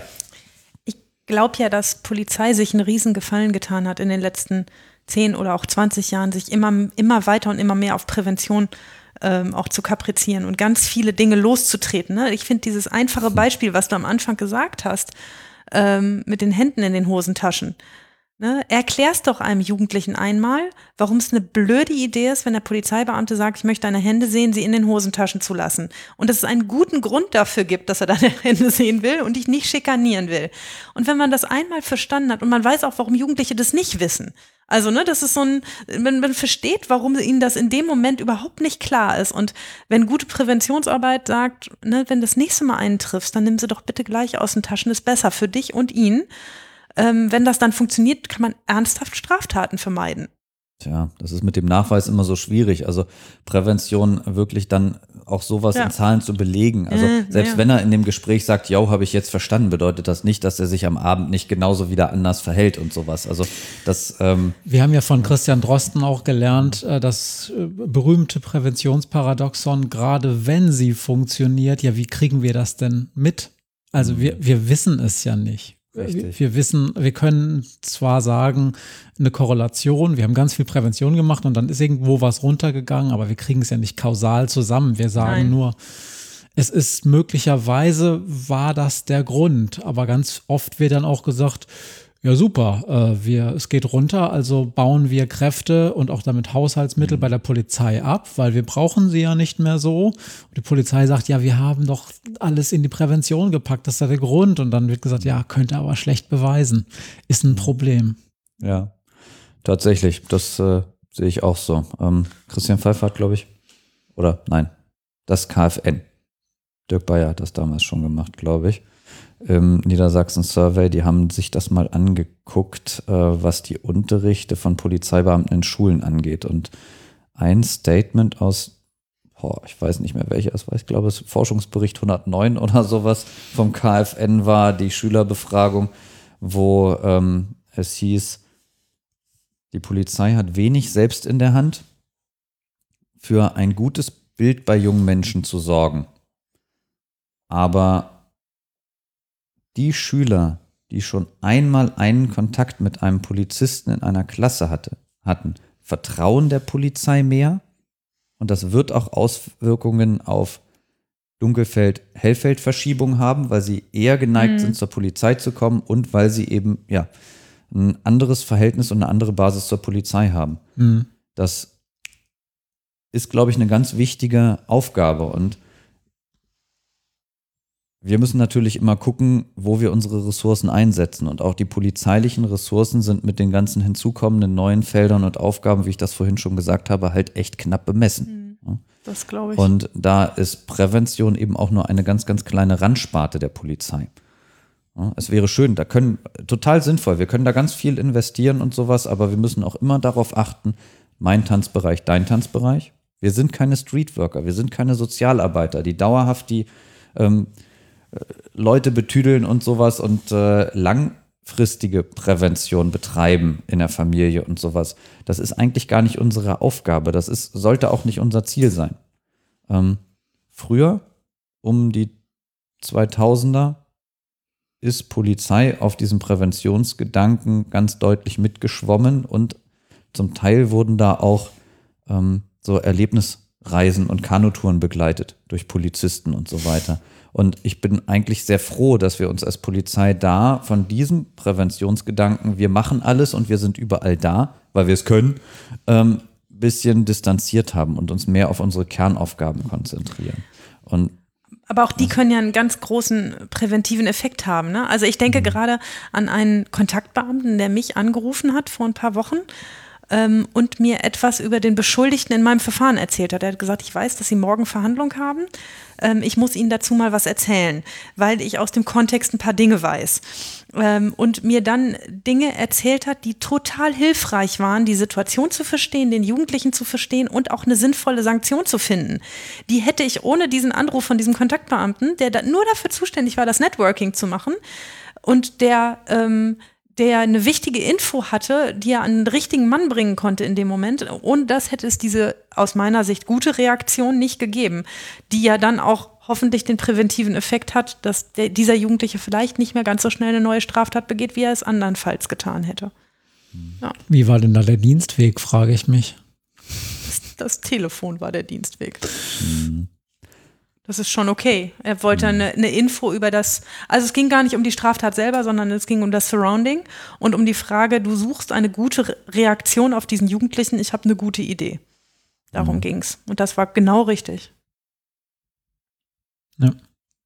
Oder hast du Bedenken? Nein, alles nein, nein, gut. Ich du guckst skeptisch. denke nur mit. Ich hatte noch so unterwegs zwei Gedanken, aber alles gut. Okay.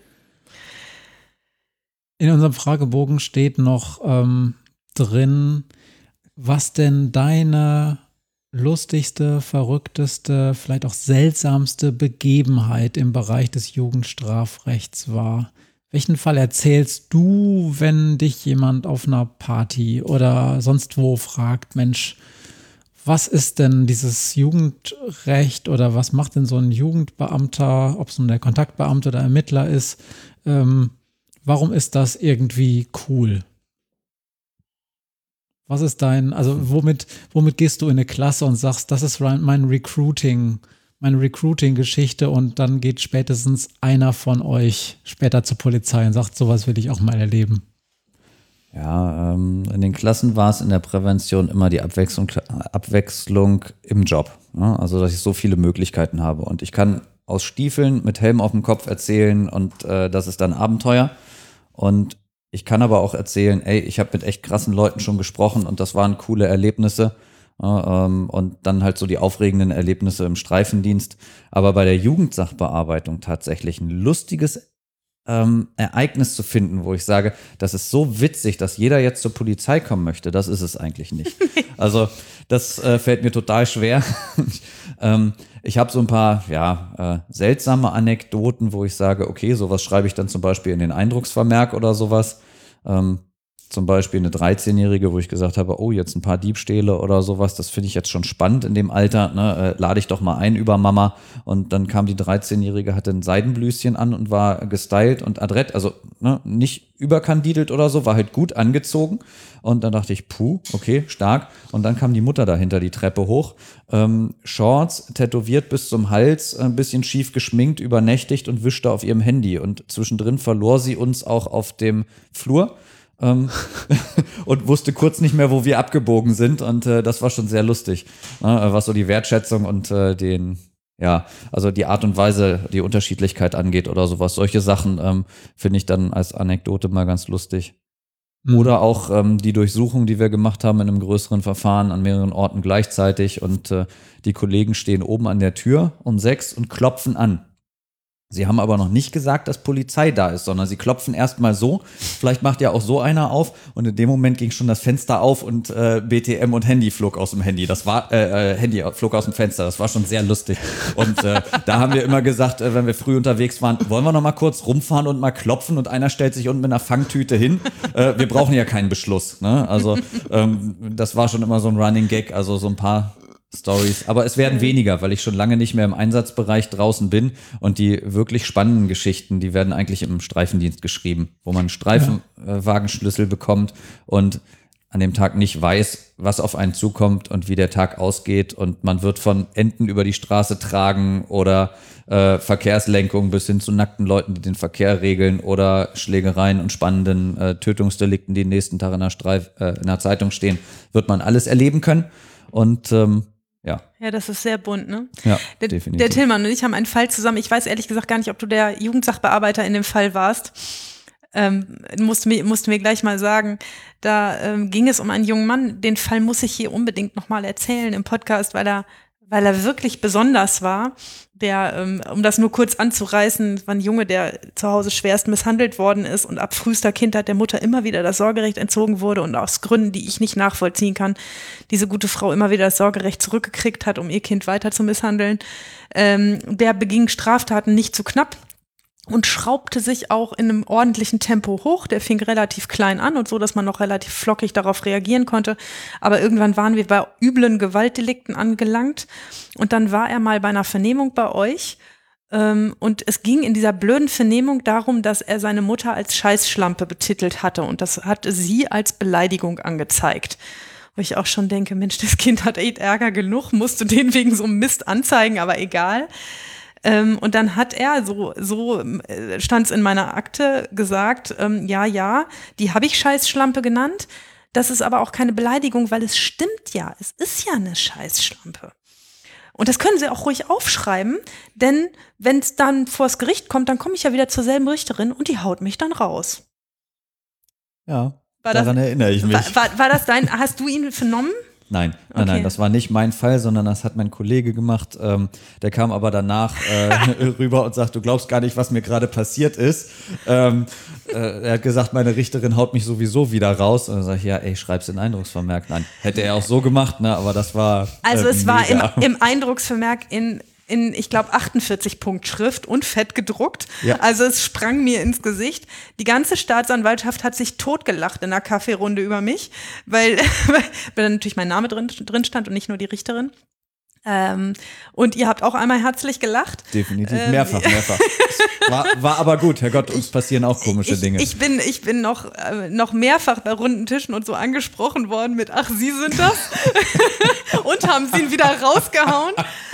Und es war ganz lustig. Ich habe ihn später dann in der Verhandlung, ich habe ihm das vorgehalten, dieses Ding, und ich habe ihn gefragt und habe gesagt, sag mal, bist du wahnsinnig? Ne? Es lachen sich alle kaputt über mich. Ähm, was hast du denn da gesagt? Warum hast du gesagt, ich hau dich raus? Und dann war er wirklich ganz verlegen und sagte, ach, eigentlich wollte ich nur sagen, dass sie ja voll okay sind. Und mhm. ich glaube, ich glaube, er wollte nur, also so hat er es mir gespiegelt, sagen, dass er das Gefühl hat, dass ich auf seiner Seite war. Und das fand ich zumindest, ich, daran kann man seine Kritik haben, wenn man ihr ist, ne? Also, mhm. oder als Polizei seine Kritik haben. Aber ich fand das ehrlich gesagt, ähm, dachte, ja gut, wenn denn sonst keiner auf deiner Seite ist, dann ist wenigstens der Jugendrichter auf deiner Seite. Hat er eine süße Übersetzung gefunden, Hat er, ich. hat er. Und ich, ich fand ehrlich gesagt aber auch die Straftat so schlimm albern. Also ich fand mhm. es so, ich fand so bezeichnend, dass diese Frau, die dieses Kind wirklich seit frühester Kindheit auf übelste Weise durchmisshandelt hat, ihn dann ernsthaft anzeigt wegen einer Beleidigung. Das fand ich wirklich drüber. Ähm, und das konnte ich auch nicht ernst nehmen, musste ich, muss ich ehrlich sagen. Also diese, diese Beleidigung ist mir schwer gefallen, die ernst zu nehmen. Hm. Das war, glaube ich, in einer Phase, wo er auch etliche andere Dinge gemacht ja, hat. Ja, so da, da, da, Marodierend durch die Straßen gezogen ist oder sowas. Das genau. war ja genau. nur ein äh, Nur ein kleiner Anteil, ein genau. genau. Ja, ja, genau. Ich mich recht entsinne. nee, inzwischen sitzt er warm und trocken. Hm. Leider. Aber es ging nicht anders. Gut, das sind aber so die Sachen, die ab und an mal passieren. Da haben alle einmal herzlich gelacht. so das gehört, glaube ich, auch dazu. Ja. Und äh, wir sind da ja alle nicht frei von Fehlern. Und das ist immer total schön, wenn man dann jemanden anrufen kann und da auch mal drüber reden kann. Denn ähm, wir als Polizei erfahren viel zu selten, wenn wir so Kleinigkeiten hätten besser machen können. Weil unsere Akte ist dann weg. Das hatten wir bei der notwendigen Verteidigung schon mal, wenn ja. wir da irgendwie Mist machen oder sowas ne, oder der Pflichtverteidiger bestellt wird, wir kriegen die Akte nie wieder. Äh, weder mit den Erkenntnissen, was im Gerichtssaal eingeräumt wurde, was mhm. gestanden wurde, wo Netzwerke benannt wurden oder sowas, die für uns elementar wichtig sind, wenn es mal wieder zu einer Gruppenschlägerei käme oder so, dass wir dann gleich die Redelsführer ansprechen können und da mal vorbeifahren können aus Sicht mhm. der Prävention. Ähm, da geht uns echt was flöten. Und genauso ist es auch, wenn wir mal irgendwie Sachen hätten besser und sauberer machen können. Das merkt man dann manchmal im Gerichtssaal, wenn man da als äh, Zeuge geladen wird und dann einem das vorgehalten wird und gesagt wird, hier, da waren sie aber nicht ganz sauber oder hier war die Belehrung aber nicht okay, keine mhm. Ahnung oder irgendwas. Ähm, das kriegen wir da vielleicht mit, aber ganz, ganz häufig auch nicht. Und das ist was, wo ich glaube, dass wir alle irgendwie noch eine Spur besser werden können. Ich, ich habe das mit Maria schon mal besprochen. Das ist ja genau nicht das Gleiche, aber in ähnlich äh, auch bei den Richterinnen und Richtern selber. Also die haben ja auch keine Erkenntnis darüber, wie ihre Sanktion gewirkt hat. Also sie kriegen mhm. im schlimmeren Fall die Leute nochmal wieder vor ihren Richterinnen-Tisch. Das bedeutet ja. Hat nicht so gut geklappt? Ja, genau. also, ne, oder sie kommen halt nicht wieder und auch dann weiß man natürlich nicht, naja gut, wir wissen alle, Jugendkriminalität, die wächst sich häufig auch mal von selbst aus. Oder sie fliegen einfach aus dem Altersraster raus und sind dann auf einmal äh, nicht mal mehr heranwachsend, dann fliegen sie aus dem Zuständigkeitsbereich raus. Und auch da gibt es ja dann die Richtenden, die eher härter drauf sind oder sehr konservativ, was das Strafmaß und halten von bestimmten exotischeren Dingen erstmal gar nichts. Und dann gibt es die anderen und die streiten sich dann auch häufig, wer denn jetzt nun effektiver ist oder besser. Und es gibt ja gar keine empirisch, empirische Möglichkeit, das mal zu beweisen. Also es gibt schon Möglichkeiten. Alle Studien weisen darauf hin, dass die sehr statisch und wenig flexiblen Leute nicht die, die sind, die besonders effektiv strafen. Aber es wäre natürlich für die Richterinnen und Richter selber mal ganz gut zu wissen, Mensch, wie ist denn das ausgegangen? Ja, man hat so sein eigenes empirisches Feld. Das mhm. ist ein bisschen doof, ne? dass man nur selber immer ausprobieren kann, was passiert. Mhm. Und ich sehe das total ein, wenn du sagst, ähm, wir bräuchten eigentlich mehr Rückmeldung. Ich ganz selten, so alle drei Monate einmal, greife ich zum Telefonhörer und rufe einen Polizeibeamten an in der Hälfte der Fälle mit Kritik, in der anderen Hälfte mit Lob. Mhm. Ähm, also ich habe auch schon angerufen gesagt, das war so spitze ermittelt, vielen Dank. Ähm, ich habe selten so eine gute Akte gesehen, weil ich auch denke, wenn sich einer so viel Arbeit gemacht hat, dann muss auch mal irgendeiner sagen, die war es, war es übrigens wert, die Arbeit. Ähm, ich habe aber natürlich auch schon angerufen, wenn was schief gelaufen ist, wobei das immer so ja, also dann, dann muss es schon richtig doll schief gelaufen sein, mhm. dafür, dass ich jemand, eine andere Behörde anrufe und sage, ne, das wird dann ja auch aufgefasst wie so eine Klatsche von oben. Mhm. Ne, so, äh, ne, das, das, das fühlt sich ja auch an wie von oben, obwohl das das nicht ist. Das ist auf hm. Augenhöhe. Aber wenn ich sage, ja, das habt ihr übrigens falsch gemacht, das hättet ihr anders machen müssen, ähm, ja, dann finde ich nie den richtigen Weg darüber. Also den Beamten selber anrufen, das ist dann wie so, jetzt kriege ich Ärger mit dem Richter. Den mhm. Dienstvorgesetzten anrufen ist blöd, weil dann kriegt er wirklich Ärger.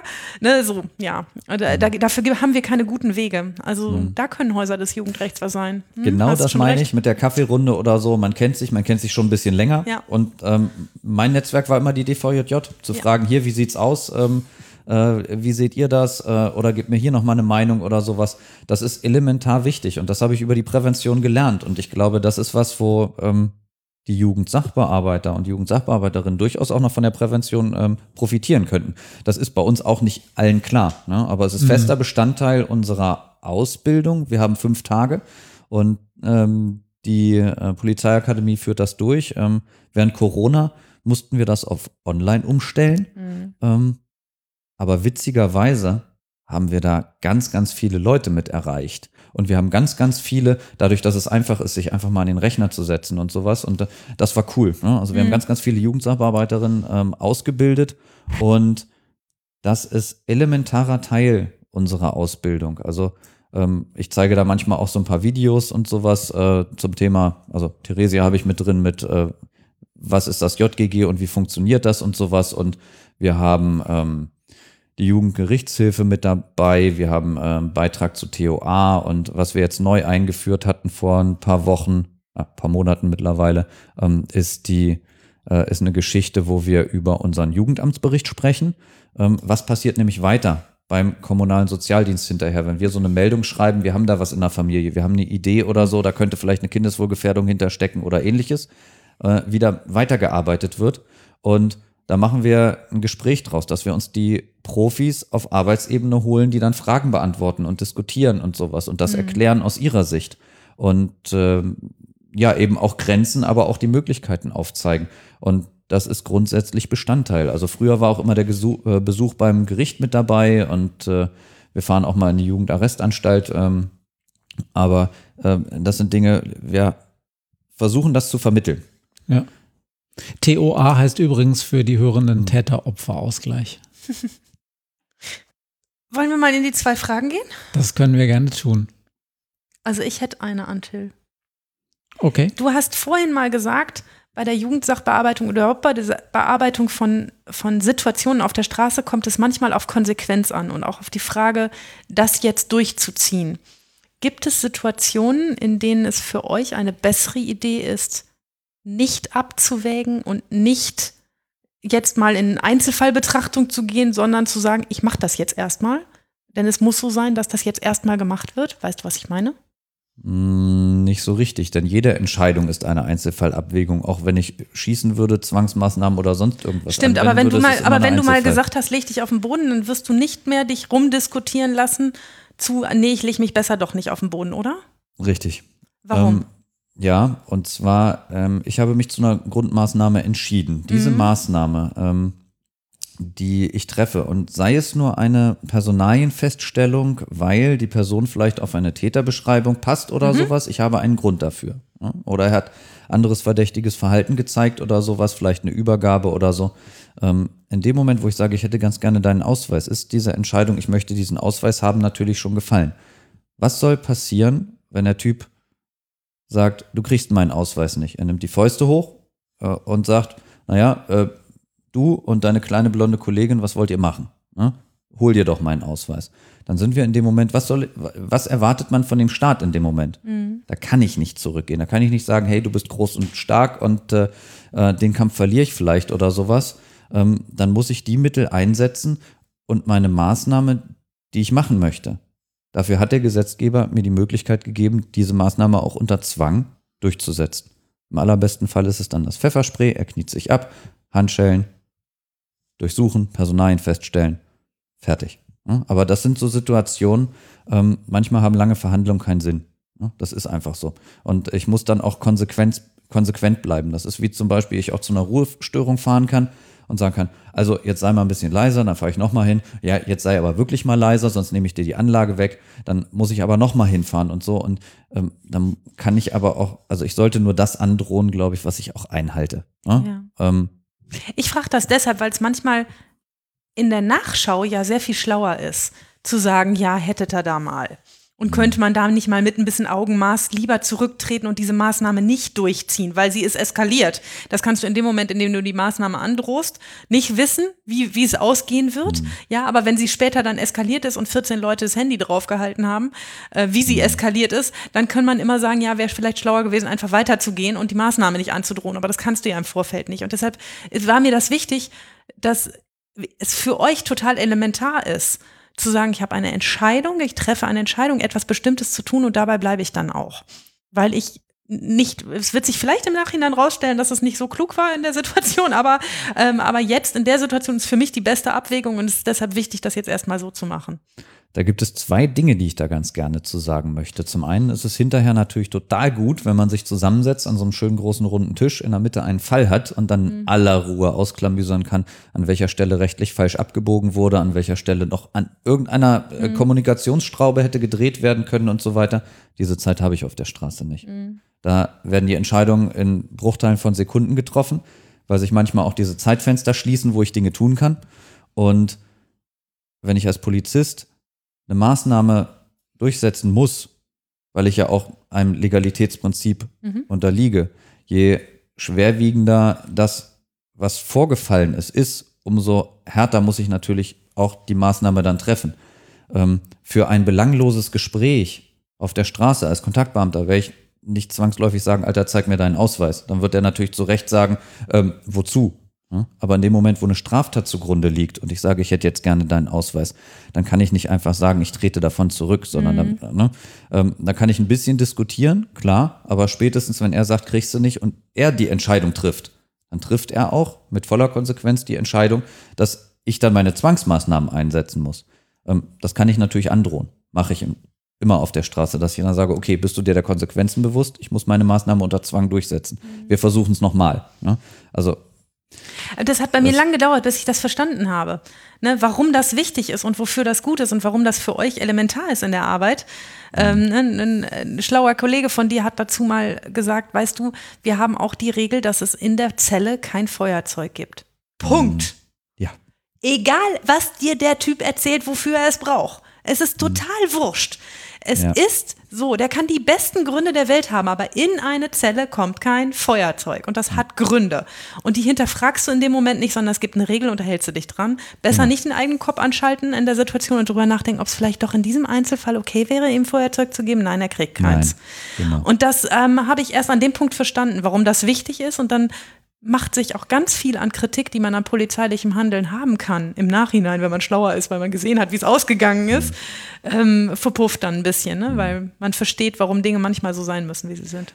Die Handyausschnitte, das ist der zweite Punkt, den ich da im Kopf habe, sind natürlich häufig immer erst dann, wenn die Kommunikation vorher gelaufen ist. Ja. Weil dann hat vorher noch keiner einen Grund, ein Handy draufzuhalten, sondern immer erst in dem Moment, wo es knallt. Ne? Also ähm, das sind Dinge, das sind dann auch Momentaufnahmen, die zum Teil mhm. tatsächlich auch bewusst dann noch geschnitten werden, je nachdem, wer was damit auslösen möchte und sowas in den sozialen Medien.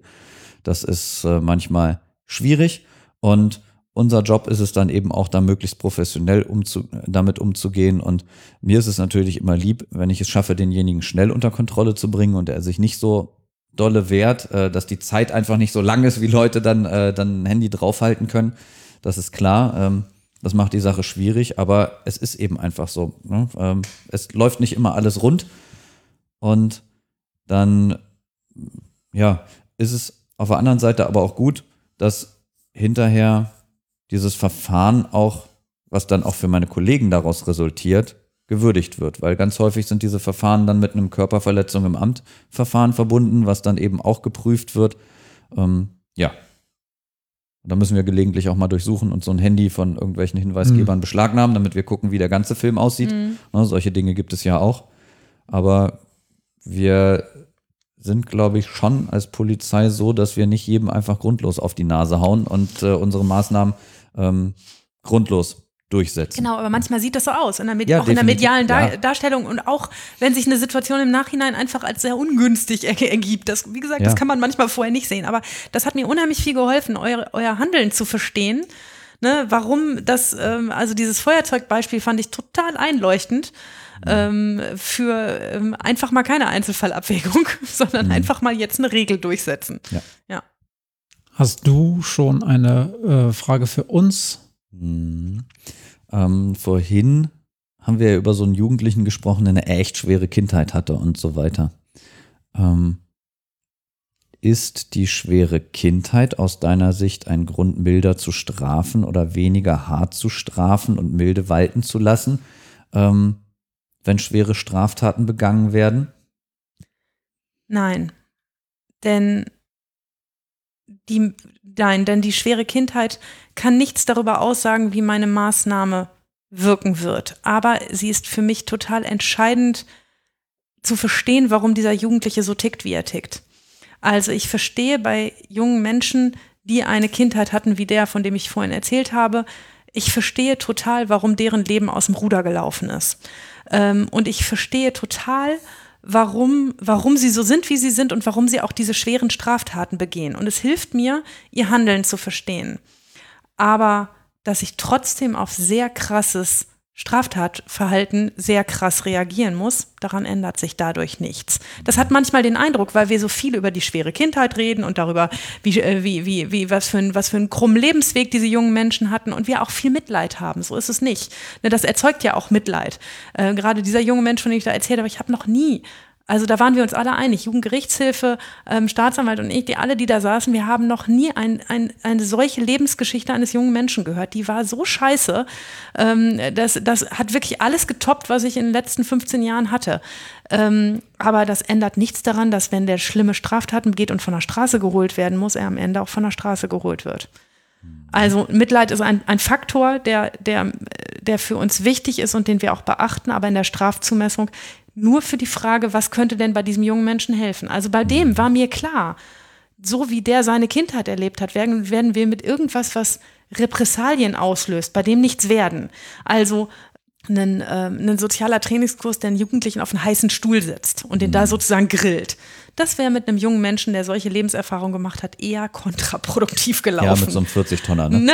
Das wäre Im mit Kreisel. so einem 40-Tonner ja. im Kreisel echt kontraproduktiv gelaufen.